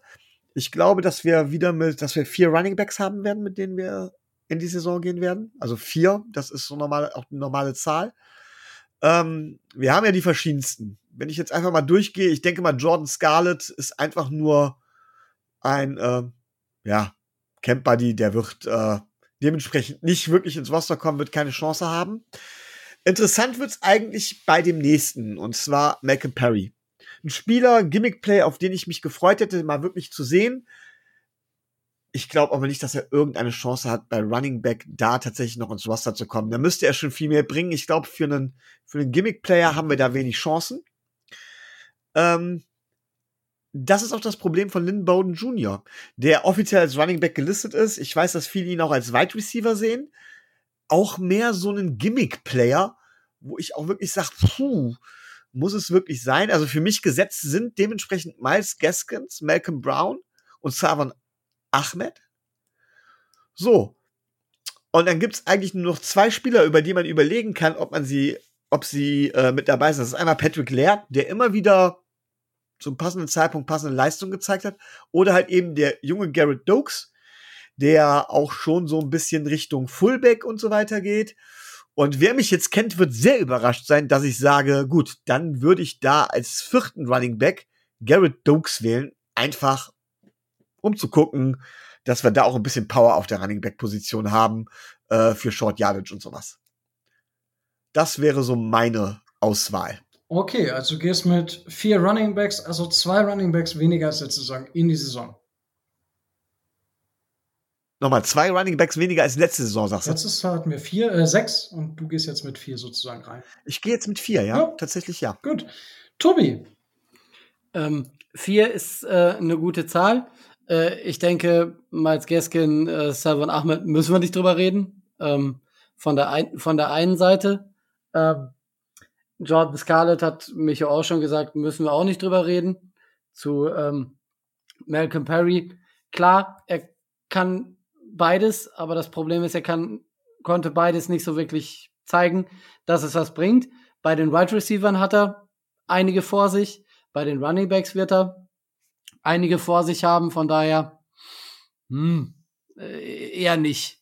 Ähm, Garrett Dokes bietet in der Theorie, das hat man jetzt in dem Spiel nicht so gesehen, bietet in der Theorie ähm, so dieses dieses Dampframmenartige, äh, nenne ich das mal, ähm, was den anderen Running Backs so ein bisschen fehlt. Das wären, ähm, das wäre eine Komponente gerade für Short Yardage, ähm, dass man ihn im Roster halten könnte. Das wäre meine, Num das wäre tatsächlich einen, einer derjenigen, die ich mitnehmen wollte. Dann sind wir bei drei. Und das, der vierte, ähm, vor dem Bears-Spiel hätte ich gesagt, ähm, Malcolm Brown ist relativ sicher. Nach dem Bears-Spiel bin ich mir da nicht so sicher. Ähm, Patrick Ladd hat noch eine Chance. Ich würde es mir für Patrick Laird, ähm, das, was man so auf dem Feld und äh, abseits des Feldes und in Social Media so sieht, ähm, der Junge ist mir sympathisch. Ich würde es mir für ihn äh, wünschen, dass er es schafft. Ähm, ich gehe trotzdem noch mit äh, Malcolm Brown, aber gerade der muss äh, gegen die Falcons was zeigen, damit er das äh, bestätigen kann. Ja, das ist tatsächlich die, die entscheidende Frage. Also, Ahmed und Gaskin, unser äh, Washington-Duo, bleibt da zusammen. Da gehe ich ganz stark von aus. So, dann Garrett Dokes sehe ich auch als ja, Spieler an, der den, der den Roster packen sollte. Oder wir sagen, okay, wir setzen ihn auf die ähm, ins Practice Squad. Das wäre nochmal eine Möglichkeit. Ich weiß es nicht. Und die Geschichte bei Malcolm Brown ist einfach, der bekommt 1,75 Millionen und die sind vollständig garantiert. Na klar kann man jetzt sagen, 1, was sind 1,75 Millionen? Aber es ist halt Geld. So, und ich weiß nicht, ob am Ende wir würden bei ähm, bei hier, wie heißt er, bei ah, Patrick Laird, würden wir halt Ashot 50.000 Dollar sparen und hätten 3.000 Dollar Dead Cap, bei Malcolm Brown 1,75. Ich weiß nicht, ob das nachher ein ausschlaggebender Punkt ist. Oder, weil ich sehe noch nicht, dass wir mit fünf Running Backs in die Saison gehen. Es wäre zwar schon einer weniger als letzte Saison. Ich kann mich auch vorstellen, dass wir nachher wirklich mit, ähm, mit Brown und mit ähm, Patrick Laird in die Saison gehen. Ja, und dass der Rest gestrichen wird. Aber ich, oh, nee. Also, unheimlich schwierige diese Situation, weil ich sehe auf zwei Positionen eigentlich, dass wir vielleicht sogar mit je eine mehr als in der letzten Saison da reingehen in die Saison und dementsprechend brauche ich zwei weniger bei Running Back. Das wird tatsächlich spannend. Und aktuell ist Malcolm Brown halt on the edge zusammen mit Patrick Laird. Und ich gehe, ich gehe mit Patrick Laird einfach jetzt.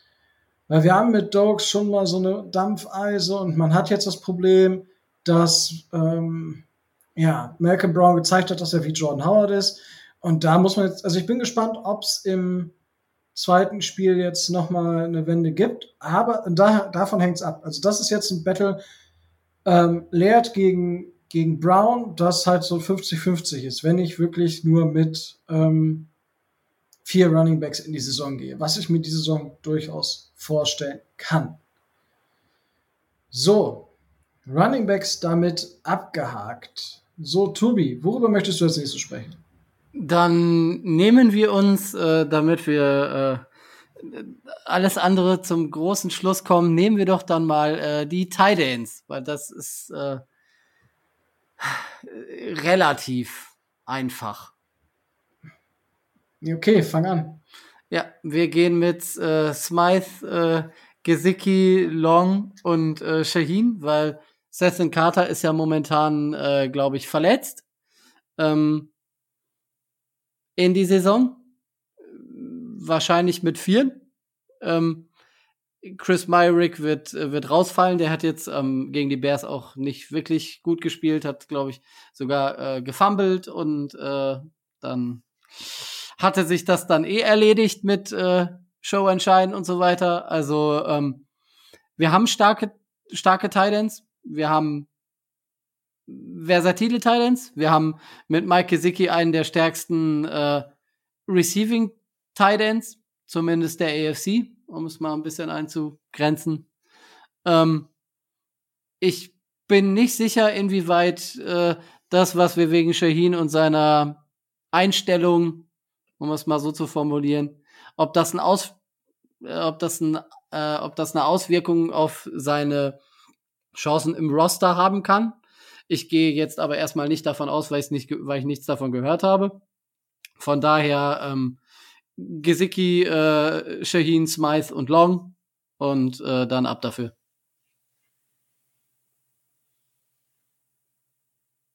Das wird die entscheidende Frage sein. Ne? also gehen wir mit vier Titans in die, in die Saison. Also letzte Saison waren es halt drei. Wunder, Wunder.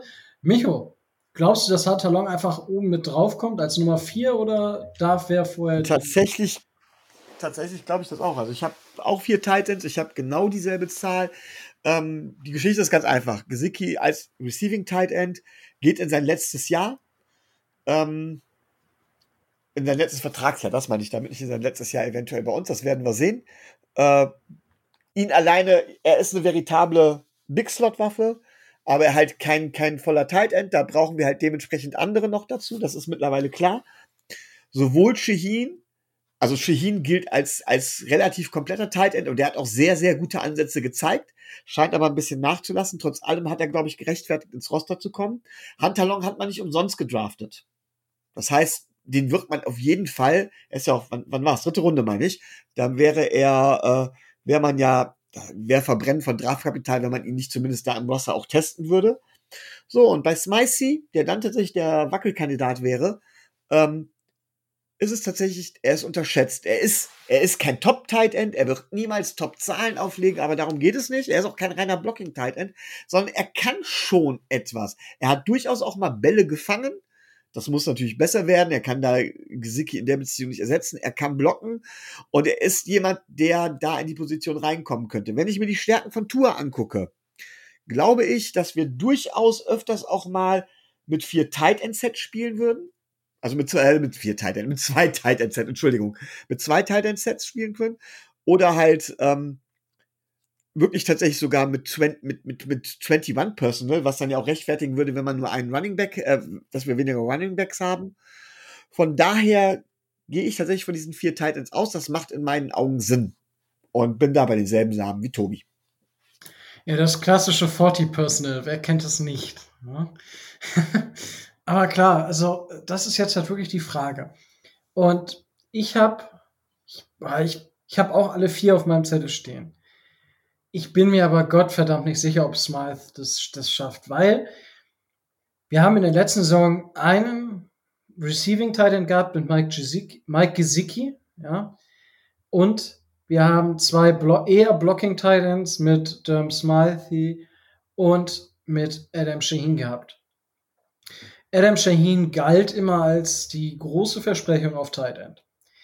Und was er bis jetzt gezeigt hat, auch in den Joint Practice, gerade heute, ist ein kleiner Fingerzeig, dass Shaheen in seinem Tight End Play, neben dem, dass er nicht schlecht blockt oder gut blockt, jetzt auch mehr ins Receiving Game eingebunden wird. Ich habe mir letztes nochmal angeguckt, er wurde bisher in seiner kompletten NFL-Karriere sehr wenig im, im Receiving eingesetzt. Also weniger, als man eigentlich gedacht hat. Und das sollte er jetzt, das ändert sich gerade. Und dementsprechend sind für mich Gesicki und Shaheen safe. Ähm, Hunter Long ist für mich safe, weil er einfach ein Drittrunden-Rookie ist. Ja, da muss man jetzt mal gucken, wie es mit der Verletzung aussieht. Und dann ist Durham Smythe ähm, on the edge. Und das ist nämlich jetzt die Frage. Durham Smythe steht für mich auf der Kante zusammen mit Patrick Laird und mit ähm, Malcolm Brown. Die drei. Und da heißt es für mich zwei von drei. Und ob es jetzt Laird und Brown sind oder Laird und Smythe oder Smythe und, und Brown, mag ich gerade nicht sagen. Aber ich habe ja gesagt, ich nehme vier Running Backs aktuell mit. Dementsprechend habe ich den Platz mehr für Smythe.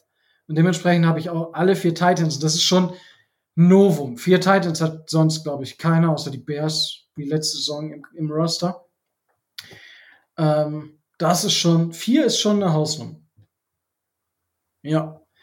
So, dann haben wir das durch. Ähm, ja, lass, lass uns dann über Quarterback sprechen. Ich glaube, das ist relativ kurz. Letztes Jahr hatten wir zwei, dieses Jahr werden wir keinen mehr haben. Ich gehe davon aus, dass Tour und Preset das machen werden und Reed Sinnett dann im Practice Squad, ähm, im Practice Squad einfach landen wird. Oder halt so auf Abruf der Quarterback sein wird. Ähm, ich glaube nicht, dass wir mit drei Quarterbacks in die Saison gehen. Oder Tobi, was meinst du? Naja, Josh Rosen wurde von, äh, von, wurde von den 49ers gerade gewaved, aber äh, mal Scherz beiseite, nein. Äh, zwei äh, Senate Practice, Practice Squad würde mich sehr überraschen, wenn, äh, wenn das nicht so wäre. Ja, Micho, wie siehst du die Situation? Äh, nee, ich sehe es quasi, ich sehe es genauso. Punkt. Und äh, da möchte ich auch noch mal eine Lanze brechen, tatsächlich, für Jacoby Brissett. Ähm, man darf nicht vergessen, Jacoby Brissett ist einer, der sich im Laufe seiner Karriere immer schön, ja, wie soll ich das sagen, durchgebissen hat. Und er ist vielleicht kein, kein, kein, kein äh, High-End-Starter. Aber das ist ein Low-End-Starter, High-End-Backup. Wir haben damit mit Jacoby Brissett einen der besten Backups der Liga. Lass das fast zu, bitte. Ähm, Nochmal? Lass das fast zu, bitte. Es hat mir, äh, es hat mir auf Twitter schon gereicht, das wirst du nicht mitbekommen haben, aber. Nein, habe ich wahrscheinlich nicht mitbekommen. Ja. Aber Jacoby Brissett ist meiner Meinung nach einer der besten Backups äh, der Liga und ich glaube, dass wir da mit zwei Quarterbacks recht gut fahren und dass uns dann auch vor einem, vor einem kleinen Wehwehchen von Tour nicht ganz so bange sein müsste. Es würde zumindest nicht dafür sorgen, dass wir die Saison wegschmeißen müssten, wenn es ein kleines Wehwehchen ist. Richtig, was Tobi nämlich anspricht. was, worauf ich zart anspreche, ja. Oh. Ja, es ist, es ist, und ich finde, ich, wie gesagt, ich finde das, ich finde das vollkommen legitim, sowas anzusprechen. Natürlich ist in einigen Previews jetzt, wenn man Previews hört von allgemeinen Podcasts, die natürlich nie so tief drin sind, diese dieser Tenor, der da herrscht, ja, Tour wurde ja ausgewechselt. Tour wurde in zwei von seinen neun Starts durch Fitzpatrick ersetzt. Und gerade ähm, gerade die, die, das Spiel gegen die, äh, gegen die Broncos, ja, was wir auch verloren haben, da muss man sich halt mal angucken, war, woran lag das? Und wenn man sich das genau anguckt, ist es ein Wechsel im Personal. Wir haben anderes Personal gespielt. Ich weiß gerade nicht, ich glaube, wir haben viel weniger 11 Personal anstatt 12 Personal gespielt. Und das hat nachher, nachher einfach das gekostet. Was, was, und das, Fitzpatrick war auch nicht besser. Und das war komplett skurril, was in diesem Spiel eigentlich abgegangen ist, wenn man sich das nochmal durch den Kopf gehen lässt. Und ja, das war einfach die ganze Situation letztes Jahr um Tour, um Shane Gailey, der einfach einen Ryan Fitzpatrick Believer und Guy ist, was auch vollkommen in Ordnung ist. Dafür haben wir ihn geholt. Und da hat es einfach nicht funktioniert. So, und dann hat es das Raiders-Spiel, okay, ja, und wegen diesen zwei Wechseln, wenn ich das hochrechne, 18 Spiele in der Saison, dann würden vier Spiele, würde Tour jetzt ausgewechselt werden.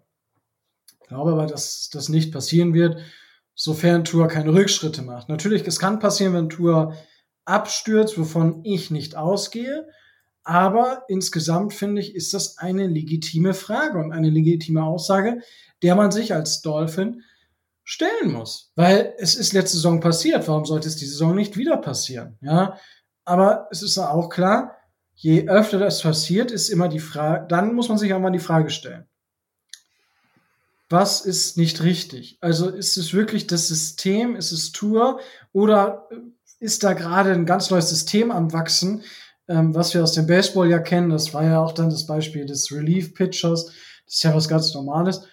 Ist das im Football demnächst auch normal? Ja, ich meine, werfen die 49ers jetzt demnächst, wenn Trey Lance nicht startet, in den letzten Spielzügen, wenn es um alles geht, vielleicht nochmal Trey Lance rein, um halt diesen Arm zu nutzen. Ja, der halt doch risikobehafteter ist, weil Trey Lance wahrscheinlich noch nicht so stabil, muss man das natürlich alles relativieren, aber nicht so stabil spielen wird, wie es ein äh, Jimmy G kann und tut aktuell. Aber er kann halt die dicken Dinger werfen. Zum Beispiel ist ja, ist ja ähnlich, ähnlich gelagert, die Situation, nur dass der Rookie dann reinkommen würde. Weil sich die Spielstile halt genau umgekehrt haben. Und also für mich ist das kein großes Thema, weil für mich ist es, sollte Tour safe sein, aber selbst wenn Tour verletzt werden würde, da gebe ich mich recht, recht, ist Jacoby Preset ein sehr, sehr solider, sehr, sehr solider Starter. Und das ist ja vollkommen legitim, Tobi. Oder findest du das nicht?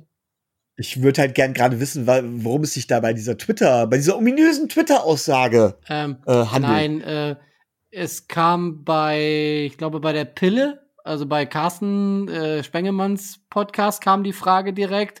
Bei der Footballerei äh, war, war sie latent Thema und sie wurde halt immer angesprochen, ja, wann, wann wird Tua denn gegen Brissett ausgewechselt? Wie viele Spiele macht er denn, bevor sie ihn wieder benchen?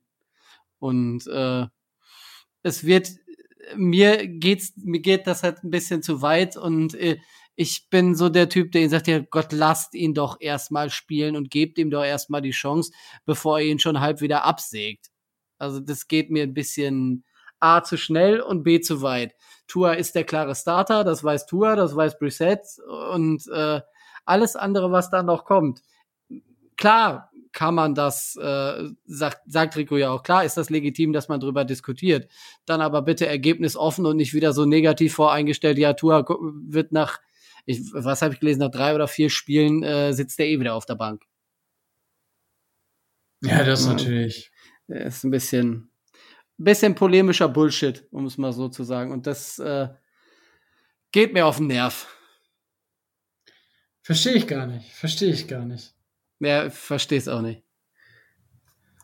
Oh, oh, oh. Ja, aber Micho, darum ging es eigentlich. Hm. Weil das. Okay, verstehe ich.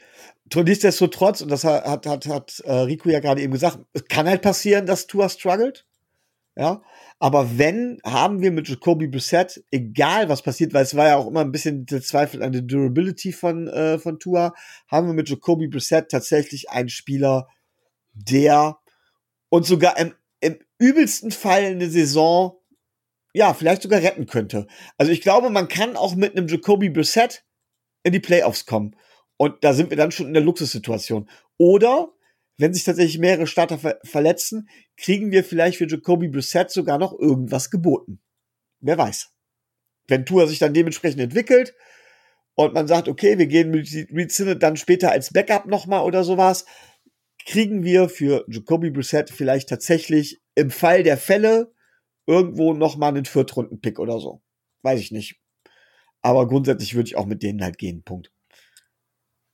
Wunderbar. Dann haben wir, glaube ich, die Diskussion auch charmant ähm, ad acta gelegt. Ich weiß nicht an der Stelle, ähm, vielleicht, wir haben ja alle über dieses Offensive Coordinator System gesprochen. Und so war es jetzt am Wochenende, wenn wir, weil wir gerade bei Tour sind, ist ja die Frage, wer kommuniziert mit Tour. So, dass ähm, Gotzi wohl oben in der Booth gesessen hat, also oben in diesem Kasten, wo die Teil des Staff steht. Ähm, und Stutzville war wo unten an der Sideline. Die Plays wurden aber von keinem der beiden durchgegeben, sondern von Charlie Fry, dem Quarterback-Coach. Ja? Und da wurde, also natürlich wurde ähm, Brian Forrest darauf angesprochen und seine Antwort war halt, ja, es ergibt für ihn nur am meisten Sinn, dass Charlie Fry ihm die Spielzüge durchgibt, weil eben die beiden viel miteinander kommunizieren. Und er sagt, er, der, der Positional Coach kommuniziert ganz anders nochmal mit seinen Spielern, als es die Koordinatoren waren. Er kann es selber beurteilen, weil er selber Positional Coach und Koordinator war. Und als Koordinator hast du eine viel allgemeinere Geschichte als Positional Coach. Und du bist auch viel mehr als Positional Coach im Detail drin. Das heißt, Charlie Fry kann ihm nochmal extra Input geben für einen Spielzug. Und ähm, ja, bekommt dann halt einen Call und der sagt ihm dann halt alles, was er beachten muss. Und ähm, Charlie Fry bekommt quasi von den Coordinators die Spielzüge und von den Positional Coaches nochmal Sachen, auf die zu achten sind. So ist die aktuelle Rangordnung, beziehungsweise wie die Plays zu Tour kommen. Und Tour hat wirklich nur Charlie Fry auf den Ohren und niemand anderes. So ist die aktuelle Herangehensweise. Äh, Micho, da du das ja vermutlich nicht mitbekommen hast, ähm, was ist deine erste Reaktion darauf? Ja gut, eine klare Kommunikationsstruktur ist immer von Vorteil und hört sich für mich auch sinnvoll an und macht in dem Sinn dementsprechend auch Sinn. Ich meine, Adrian war ja hier, der hat ja auch was dementsprechend zugesagt. Ähm, vielleicht dieses Tour-Koordinator-System. Für mich ist gar nicht entscheidend, wer redet mit Tua oder so, sondern für mich ist entscheidend, wie entwickeln die letztendlich das, äh, das wie, wie läuft das Playdesign, wie wie ist das Design vom Playbook, baut das aufeinander dementsprechend auf.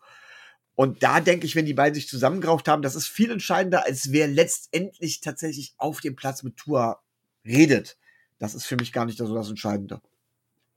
Okay, Tobi, ähm, du hast, du hast es ja logischerweise früher mitbekommen. Ähm, hast du das so erwartet oder? Ähm, Finde find ich, ist eine charmante Lösung, weil dann kommt das Durcheinander, was wir vielleicht äh, also als Risiko gesehen haben, gar nicht erst bei Tua an. Der redet nur mit, äh, mit seinem Positional Coach, der, von dem kriegt er die, äh, kriegt er die, kriegt er die Plays angesagt und Tua hat, muss jetzt nicht noch großartig mitdenken, sondern der hat, wie Micho schon sagt, eine klare Kommunikationsstruktur, der hat nur einen. Und das ist sicherlich ein Vorteil, weil das ist nichts anderes, als wenn wir jetzt einen äh, OC hätten, der, äh, der dem Quarterback die, die Plays durchgibt. Und finde ich, finde ich ist gut. Der hat sowieso genug Leute, die auf ihn einreden, äh, muss er da nicht auch noch mehrere haben. Finde ich ist eine ganz charmante Lösung. Gut, dann sind wir da auch ungefähr auf einer Höhe. So, Micho, jetzt bleiben noch die Wide Receiver und die O-Line. Über was möchtest du zuerst sprechen? Ah, schwierige Entscheidung, aber ich würde sagen, wir lassen uns äh, das Große für den Schluss und nehmen die O-Line. Okay, das äh, ist wunderbar. Möchtest du, ich sag kurz nochmal, wie viel wir letztes Jahr und wen wir letztes Jahr hatten. Wir hatten letztes Jahr neun Offensive Linemen im Roster zum Cut Day. Julian Davenport, Jesse Davis, Michael Dieter, Eric Flowers, Robert Hunt, Austin Jackson, Ted Karras, Adam Pankey und Solomon Kindley. Das waren die neun O-Liner. Micho, hast du auch neun O-Liner? Hast du ein mehr, ein weniger, zwei mehr, zwei weniger? Und wen hast du am Ende in deinem Roster stehen? Also grund, grundsätzlich habe ich auch neun O-Liner ähm, gesagt. Ich habe neun O-Liner im Roster. Ich neun O-Liner ist auch eine vernünftige Zahl. Ich muss gucken, dass die, die ich alle mitnehme, dass es tatsächlich passt. Das heißt, ich mache mir jetzt zwischendurch auch Notizen. Ich habe erstmal grundsätzlich gesagt, neun ist die Zahl, mit der ich gehe. Ich werde gleich, während ich jetzt durchgehe, einmal kurz sehen, äh, wen wir, ob es wirklich dabei bleibt. Ja, also nagelt mich dann, dann eventuell korrigiere ich die Zahl gleich noch. Also ich gehe mit, mit Skura unter anderem auf Center. Ja. Ähm, das ist für mich der, der klare Center, der kommt. Ich gehe tatsächlich auch mit Little, weil ich glaube, dass das durchaus Sinn macht, wenn wir da die Verstärkung auf der O-Line auch mitnehmen. Da hätten wir schon mal die ersten beiden. Ich glaube, dass Kindley diese Saison auf jeden Fall noch mal eine Chance bekommt. Dieter, tatsächlich, weil er der Backup auf Center auch ist. Äh, Jesse Davis. Ja, ich sag jetzt auch DJ Fluker, aufgrund seiner Erfahrung Der- ist es, glaube ich, ganz Äh, vernünftig, wenn der auch dabei Der ist ist. schon gar nicht mehr im Roster. Der ist schon gar nicht, der ist schon gar nicht mehr da, ist- Entschuldigung. Ihr seht, ihr seht, ich bin nicht mehr, ich bin nicht mehr gut, äh, ich bin nicht mehr gut informiert gerade. Ähm, geht das jetzt auch gerade mal eben schnell durch. Ähm, ja gut, Austin Jackson, Robert Hunt, klar. Also finde ich relativ äh, logisch. Dann sind wir schon mal bei sieben. Ähm, Liam Eichenberg bleibt auch. Und gibt jetzt zwei, die für mich tatsächlich jetzt rein von den Namen her, ich gebe ja zu, ich habe es ja vorhin gesagt, so ein bisschen, äh, ein bisschen auf der Edge stehen, aber da wäre halt, äh, ich glaube, ich nehme Adam Pankey. Ich gehe mit Adam Pankey. Den nehmen wir noch dazu. Wunderbar. Tobi, wie sieht deine O-Line äh, aus? Beziehungsweise wie sehen die Spieler aus, die du auf der O-Line hast? Also ich habe acht klare und äh, zwei, bei denen ich mir nicht so ganz sicher bin, wo, äh, wo ich noch ein leichtes Battle um den letzten O-Line-Spot äh, sehen würde. Ähm, das ist, liegt aber in erster Linie daran, dass ich den, äh, dass ich den einen Spieler so, äh, so gut finde. Also gehen wir es mal durch. Ich denke, Eichenberg ist, äh, ist klar. Jesse Davis äh, mit seiner Flexibilität ist auch klar. Robert Hunt ist klar. Skura und äh, Dieter ist klar. Äh, Austin Jackson ist klar. Äh, Little habe ich mit äh, habe ich mit reingenommen, weil wenn wir keine Hoffnung in bedingter Art hätten, hätten wir nicht hätten wir nicht für ihn getradet. Kindley als mindestens als äh, als Backup Guard ist für mich auch klar. Und dann bleibt äh, quasi für den neunten Spot der äh, das Duell zwischen ähm, Robert Jones. Den, von dem habe ich jetzt im, im Trainingscamp noch nicht so viel gesehen.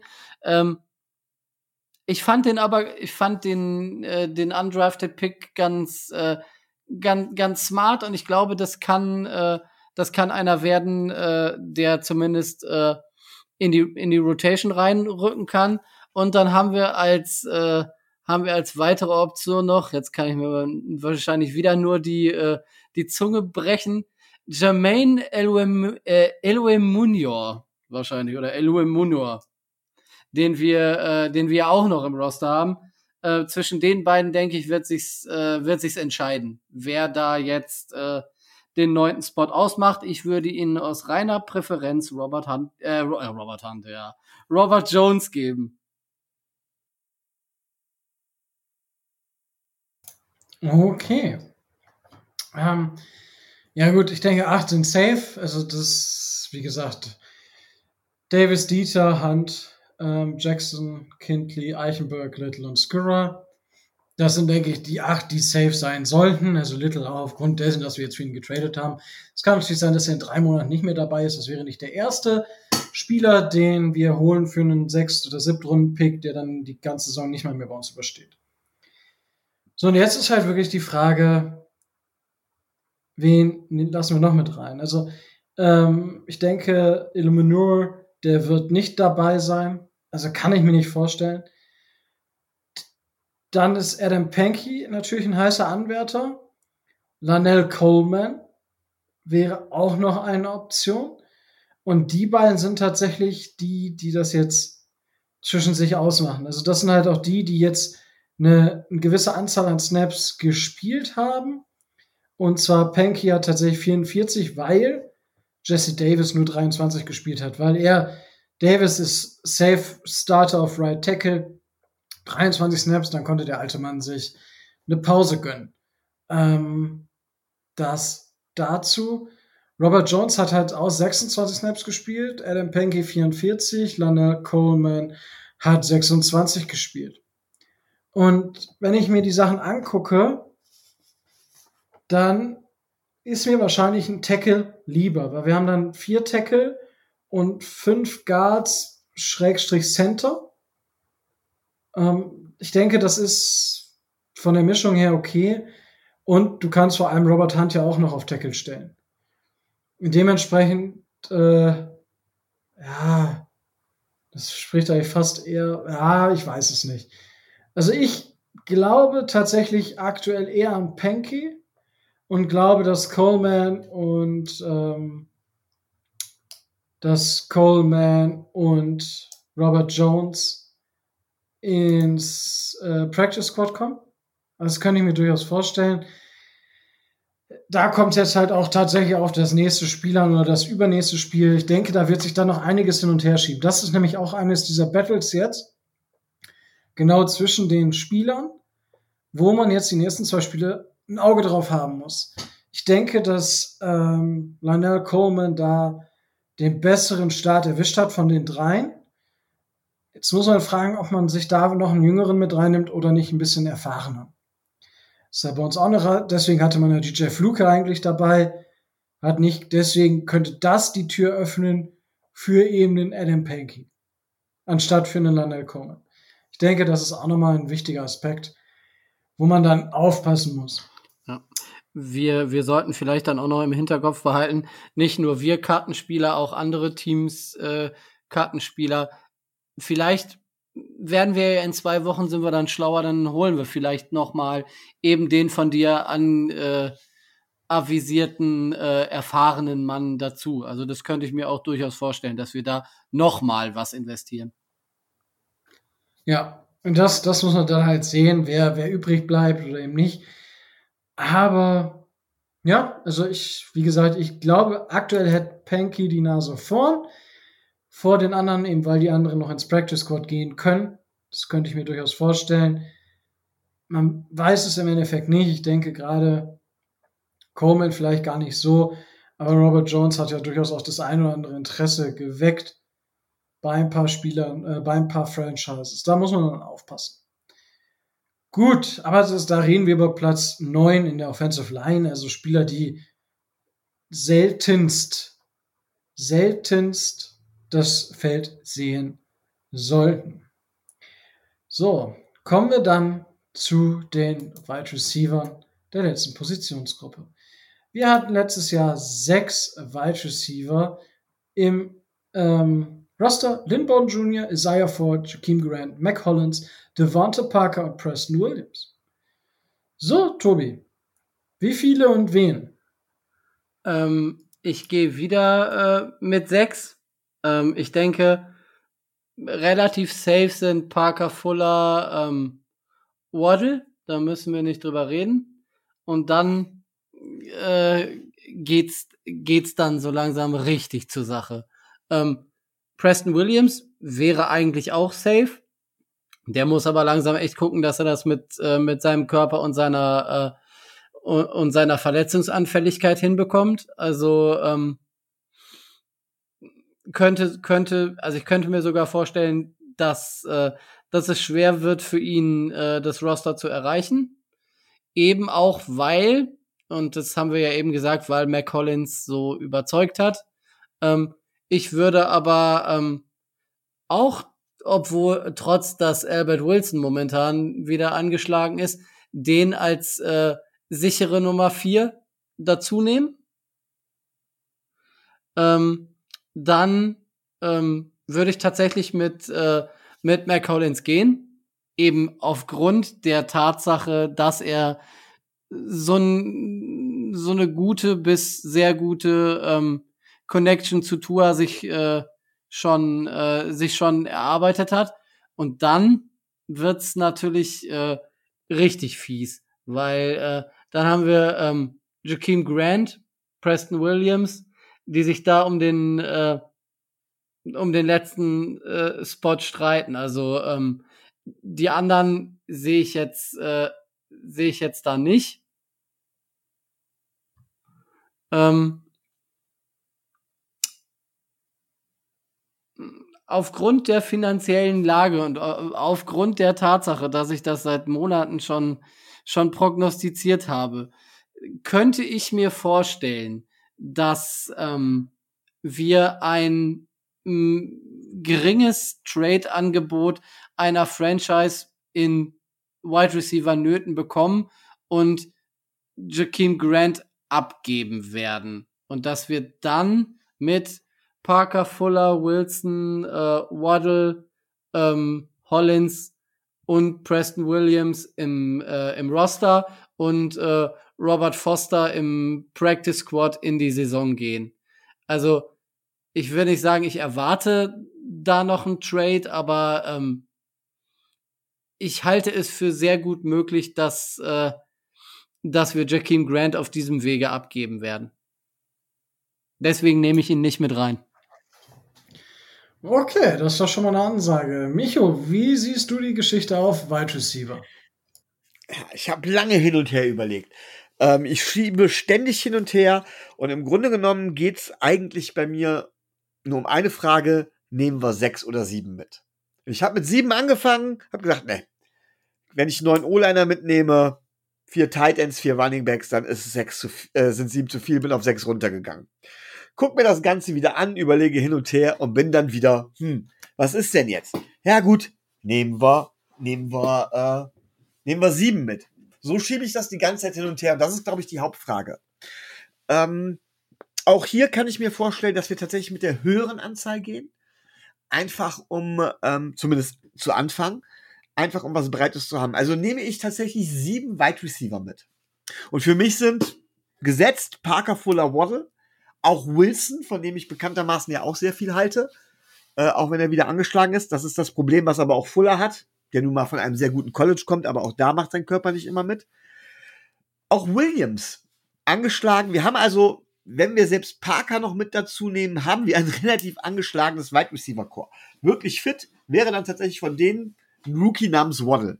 Für mich ist, im Gegensatz zu Tobi, Grant dementsprechend ein relativer Rosterlock. Erfahren, vielseitig einsetzbar, Returner, Preis hin oder her, ist, glaube ich, eine gute, bei dem, bei dem Wide Receiver Core, eine gute Versicherung, ein guter Player, den man da einstellen kann. Und das ist auch der Grund, warum ich letztendlich auf sieben gehe. Auf sieben Spieler. Und da waren jetzt natürlich die verschiedensten Überlegungen. Es ist eine Überraschung, nicht Alan Hearns, den ich mitnehme. Ähm, ich habe jetzt nichts gesehen, aber nach dem, was ich gehört habe, auch von euch, ist halt McCollins da der Spieler der Wahl, dem man da als siebten Wide Receiver für den Fall der Fälle immer noch eine Chance geht. Natürlich würde ich gerne Isaiah Ford auch wieder sehen, ja. Aber Zeit ist nun mal abgelaufen. Bei der Menge an äh, Spielern wird ein Isaiah Ford es mehr als nur schwer haben. Da sollte er eher woanders hingehen. Dementsprechend sieben Spieler, Parker Fuller, Waddle, Williams, Wilson, Grant, und Mac Collins als Wide Receiver Nummer 7. Das klingt doch mal nach was. Ich bin nämlich auch bei 7 gelandet, eben weil Running Back 4, Tight End, äh, Tight End 4, letztes Jahr waren es 4 und 3. Äh, 6 und 3, das heißt, ich kann 7 mitnehmen, wenn ich bei der O-Line und beim Quarterback gleich bleibe. Genau das habe ich getan. So, ja, also dieser dieser Waddle, Parker, Fuller, Wilson, die vier sind safe. Ja, das sind unsere Wide Receiver 1 bis 4. Wenn sie fit sind, wovon ich zu Saisonbeginn, gut, Fuller ist das erste Spiel eh gesperrt, aber an Spieltag 2 gehe ich davon aus, dass die alle fit und Bock und alles genial ist. So. Mac Collins ist für mich aktuell tatsächlich auch safe. Durch das, was, was man so gesehen und gehört hat, ist für mich der, momentan auf der, so 80% safe, würde ich sagen. So, und dann geht's los. Dann habe ich noch zwei Spots für Grant, Lynn Bowden Jr. und Williams, weil Hearns ist ja auf IR und der Rest spielt für mich keine Rolle. So, jetzt kann ich natürlich das Szenario von Tobi nehmen. Sagen ja, Grant, da kann man vielleicht noch, hm, kann man bestimmt. Sehe ich aktuell noch nicht so. Weil eben Grant auch dadurch, dass er halt nicht so effektiv spielt, nur bei den Returns halt auch wieder gezeigt hat, dass er da wichtig ist. Das ist die Lebensversicherung, die, die Grant hat. Ja. Also, dass er bei den Special Teams liefert und eben da ein Jay Waddle nicht rein soll oder dann nicht rein muss. Und ich bin tatsächlich mit Lynn Bowden Jr. und äh, Jakeem Grant gegangen. Heißt, Preston Williams ist raus. Ich bin gespannt ob er wirklich so schwer verletzt ist. Weil wenn er so schwer verletzt ist, dann geht Preston Williams auf die IR. So, da ist er dann erstmal. Und dann haben wir das gleiche Spiel wie mit Hearns. Dann ist er da erstmal und bis er da runterkommt und dann kann man immer noch entscheiden, was man macht. Aber für mich ergibt es keinen Sinn, einen Spieler, der zweimal mehr als die Hälfte der Saison wirklich verletzt, gefehlt hat, also der nicht mehr mehr gespielt hat. Ja, das ist ein phänomenal großer Unterschied zu Devonta Parker, der vielleicht nicht zu 100% fit war, aber gespielt hat. Ja, man kann sagen, ja, mm, nein, es ist, wenn solche Spieler fit sind oder ich sag mal bei über 90 Prozent sind und das sind sie dann, dann soll, dann können sie auch liefern. Ja, und Preston Willis, aber er hat, war so raus, dass er nicht spielen konnte. Also dementsprechend ist er für mich jetzt als undrafted Agent, er ist super günstig. Deswegen hat er vielleicht noch die Chance, im Roster zu bleiben. Aber das wäre die einzige Möglichkeit für, für ihn im, im Roster zu bleiben. Und das sehe ich nicht, weil er eben verletzt ist. Und ich sehe die einzige Chance, die er hat, sehe ich tatsächlich, wenn er auch, auch auf IA kommt in den nächsten zwei Wochen oder ist was phänomenal krasses passiert im Training Camp, dass er doch spielt und alles, alle Sach, alle Leute Lügen straft und richtig rasiert. Halte ich für maximal unwahrscheinlich und dementsprechend gehe ich an der Stelle mit ähm, eben nicht mit Preston Williams, gehe da eher davon aus, dass er auf die IA kommt. Oder dann ist er halt weg und machen wir uns nichts vor. Er hat, er hat nicht gut, er hat gut gespielt, als er da war, aber ja, also ich sehe, ich sehe ihn noch nicht in unserem finalen Raster, muss ich gestehen. Ähm, wobei, wobei du da als Einschränkung äh, ja äh, beachten muss, dass man mit dieser ähm, mit dieser Entscheidung, ihn auf AR zu setzen, noch ein bisschen Zeit hat, weil er ja momentan auf der POP-Liste ist. Das heißt, äh, das ist ja da noch mal eine, eine Besonderheit, äh, die die äh, NFL vereinbart hat. Also man hat äh, die Möglichkeit, dass er auf dieser POP-Liste zu Saisonbeginn ist. Äh, dann hat man sechs Wochen Zeit, sich zu entscheiden, was man macht. Also man erkauft sich quasi ein bisschen Zeit. Man müsste dann erst in Woche sechs entscheiden, ob man ihn auf die äh, IA-Liste setzt oder ob man ihn da wieder runterholt. Also man würde sich da, das ist so ein bisschen eine Feinheit, äh, man würde sich da ein bisschen Zeit erkaufen. Aber ähm, über die äh, ganze Saison gesehen hast du äh, natürlich recht. Vielleicht ist es ja bei Preston Williams auch mal so, dass er ähm, die Saison verletzt anfängt und dann fit zu Ende spielt. Die letzten beiden Saisons war es ja immer so, dass er fit angefangen hat und dann verletzt war. Vielleicht ist es dieses Mal andersrum. Wer weiß es. Ja, schauen wir mal. Aber wie gesagt, das ist ja, also da muss echt was passieren. Und dann, wenn, wenn das so ist, wie du sagst, dann kann ich mir auch vorstellen, dass der wirklich bis Woche drei, vier auf dieser Publist ist und dann, dann werden wir vielleicht, dann kommt vielleicht auch noch ein günstiger Trade zustande für einen, für einen Siebtrunden-Pick oder sowas. Keine Ahnung, kann ich mir auch vorstellen, dass da irgendwer nochmal das, das versucht, weil das, was äh, Williams gezeigt hat, das ist ja durchaus das wert, auch einen Low-Range-Pick da abzugeben.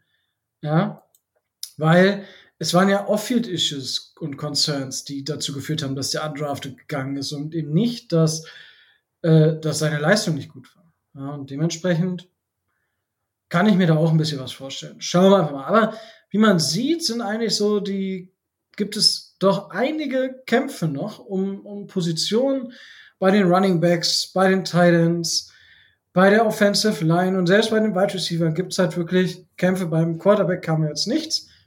Zumindest sehen wir da nichts. Kann natürlich sein, dass es ein riesiges Battle zwischen Reed Sinnett und äh, Jacoby Preset gibt, wovon ich aber auch nicht ausgehe. Und dementsprechend, ähm, ja, Lasst uns hören. Wen seht ihr im finalen Raster? Auf welche Duelle freut ihr euch da draußen besonders? Und ähm, denkt ihr, es gibt noch eine große Überraschung oder wen, den wir gar nicht auf dem Schirm haben jetzt? Oder sagt ihr, warum habt ihr alle den im Raster? Den sehe ich da überhaupt nicht im Raster. Kann ja auch sein.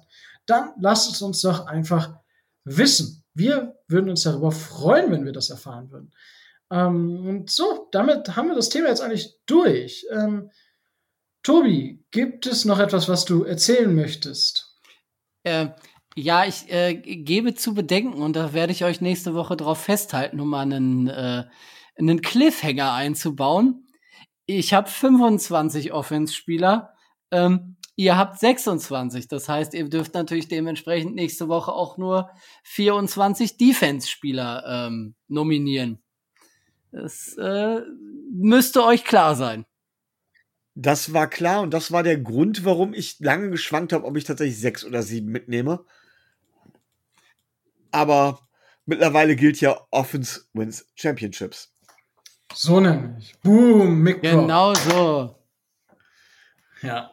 Nee, also ich habe das ähm, durchaus auf dem Schirm. Gut. Ähm, also ich habe noch nicht genau raus, aber ich weiß ungefähr, welche Anzahl ich wo reinstecken wollen würde und wo ich sage, okay, das, das passt. Das, das würde ich mir zutrauen. Als Coach das so zu schaffen. Weil wir da nur Spieler haben, die so beliebt sind. Wenn du da natürlich, dann kannst du auch mal auf einen verzichten, wenn du sonst nur Quality Starter hast, ne? Wenn du halt elf Defensive Back hast und das alles potenzielle Starter sind, dann ist halt geil. Naja, klar, du kannst auch mit, du kannst auch mit elf Defensive Backs spielen, das geht auch. Stimmt. Ja, äh, hier werden neue Systeme erfunden, nur vier Titans gleichzeitig, äh, elf Defensive Backs gleichzeitig auf dem Feld. Also wir sind richtig innovativ heute, mein Gott. Ja, Innovationszentrum Dolphins Drive. Ja, Was kann ich für Sie tun? Auf jeden Fall. Ähm, als Abschluss vielleicht noch mal ein kleiner äh, kleiner Gruß an äh, den großartigen Lenny von der äh, von der Footballerei. Ja, wir heißen Dolphins Drive, du Nase. Was hat er denn gesagt? Hä? Ich hatte privat mit ihm geschrieben, weil er in der Footballerei eine Tasse haben wollte vom, äh, vom Fanclub, weil, keine Ahnung, dann hatte ich, hatte ich mich mit ihm kurz unterhalten. Ähm, die hatten in ihrer Folge natürlich die Jungs vom, von der Gang Green Germany namentlich erwähnt und gegrüßt. Da habe ich mich bei ihm beschwert, wieso er denn uns nicht gegrüßt hätte. Wir als seine äh, Extrem, Ex, Extrem-Buddies äh, schreibt er mir zurück, ja, ich war mir nicht mehr ganz sicher, wie ihr heißt. Äh, Dolphins Drive oder Drive with Dolphins. Ich sag, das kann ja wohl nicht sein. Drive, Drive with Dolphins. Drive with Dolphins, ernsthaft geil. Vielleicht sollten wir es umbenennen. Drive with Dolphins. Ja. Ich habe gerade dieses Bild im Auto, wie wir halt in so einem Bulli sitzen, ja, Ja. und dann noch so drei, drei Delfine auch da irgendwo rumhängen. Ja, sehr Ja. geil. Das, das wäre, wäre was, äh, wäre was für die Kreativen unter euch. Vielleicht könnt ihr euch da mal auslassen und ein nettes, Äh. nettes Bild erstellen. Teenage Mutant Ninja Dolphins. Wer kennt sie nicht? Dafür müssten wir vier sein. Äh, ja, das kriegen wir hin. Das kriegen Wir haben, ja wir. mal, wir, haben ja, wir haben ja immer Gäste. Ja. Ja, das stimmt auch wieder. Ja. Micho, ich hoffe, wir haben dich geschafft. Was kann man dir noch Gutes tun heute? Winke, Winke machen, glaube ich, fast schon. Ich bin ja froh, dass ich überhaupt noch geschafft habe, dazuzukommen. Ja, da sind wir auch sehr dankbar drum. Dankeschön. Ähm, gut, dann würde ich sagen, mache ich den Kasten rund hier. Ja, es hat mir wieder super viel Spaß gemacht, auch wenn es heute ein bisschen länger oder später war. Aber das ist in der Off-Season halt manchmal so, oder wenn die Leute viel zu tun haben, ähm, so wie wir es aktuell haben. Aber es hat mir wieder super viel Spaß gemacht. Ich freue mich auf die nächste Woche, ähm, wenn es heißt Defense äh, Roster Projection. Und äh, Tobi uns daran erinnert wird, dass wir nicht so viele Roster-Spots mehr übrig haben. Dann möchte ich euch Ganz, ganz kurz, ihr könnt euch schon mal darauf freuen, wenn Rico die Kröte schlucken muss und als ersten Defense-Spieler auf der Linebacker-Position in Landon Roberts nennen will. Whoop, whoop, Hype Train. Ich bin ja froh, dass Bernardrick McKinney zumindest gezeigt hat, was er kann. ja. Ja. Aber gut, äh, das, das, die Diskussion, das war schon mal ein Cliffhanger für nächste Woche. Ähm, und wenn ihr, ja, ähm, uns unterstützen wollt, so wie ich jeden Tag den Roberts unterstütze, das könnt ihr tun auf Patreon. Den findet ihr in den Show Notes. Das, das geht schon ab 2,50 Euro im Monat, also quasi ein halber großer Cappuccino, den ihr für uns im Monat übrig hättet. Ähm ich sehe schon, Tobi kriegt sich bis nächste Woche nicht mehr ein. Ähm, da sind wir euch immer sehr, sehr dankbar für. Äh, wie gesagt, wir haben eigentlich gesagt, dass wir im Sommer jetzt uns überlegen wollen, was wir da extra machen. Seht, seht es uns nach, dass viele Sachen passiert sind, die so nicht abzusehen waren. Ja, also, dass bei Tobi so viel los ist, dass Micho Landgraf wird, dass mein Kollege kündigt und ich deswegen 60-Stunden-Wochen, also zwei Jobs habe, war alles so nicht beabsichtigt und äh, dementsprechend seht uns das nach. Wir sind am Überlegen und versuchen das natürlich umzusetzen. Es geht halt nicht von jetzt auf gleich aktuell. Aber wenn ihr uns sagt, okay, wir wollen euch äh, trotzdem unterstützen, dann könnt ihr das auch ähm, bei YouTube tun, indem ihr uns abonniert, Daumen hoch bei den Videos, Kommentare hinterlasst, mit uns in die Diskussion geht. Wenn ihr uns äh, auf allen Pod Podcast-Plattformen, die es so gibt, Spotify, Deezer, Podigy, ähm, Apple Podcast habe ich, glaube ich, jetzt zweimal genannt, ähm, Podimo, whatever. Abonniert uns da, hinterlasst uns dann zum Beispiel Apple Podcast eine Revenue, wie- wie gut ihr uns findet, ob ihr uns gut findet. Und wir holen uns so nochmal euer Feedback ein. Ansonsten freuen wir uns natürlich auch immer, wenn ihr uns Tipps und Tricks gibt, wenn ihr uns Fragen stellt, wenn ihr Kritik äußert. Und es gibt zu allen Geschichten, die, das muss ich nämlich jetzt diese Woche machen, zu allen Fantasy-Geschichten, gibt es hoffentlich nächste Woche noch ein Update. Ich glaube, das, das sollte ich nochmal machen. Ähm, vielleicht gibt es noch eine Redraft-Liga, mal gucken. Ähm, ich bin ja so zwei, drei ausgestiegen, deswegen und ich habe, wir haben auch einen unserer Patrons, der da noch gefragt hat, da werde ich definitiv noch drauf zukommen. Auch das wird alles passieren und hoffentlich dann in der nächsten Woche auch hier vokal werden. So, und damit ist jetzt auch genug der Vorsprache und Rücksprache und der allgemeinen Sprache. Mir bleibt damit auch nichts anderes mehr zu sagen als stay tuned and fins up.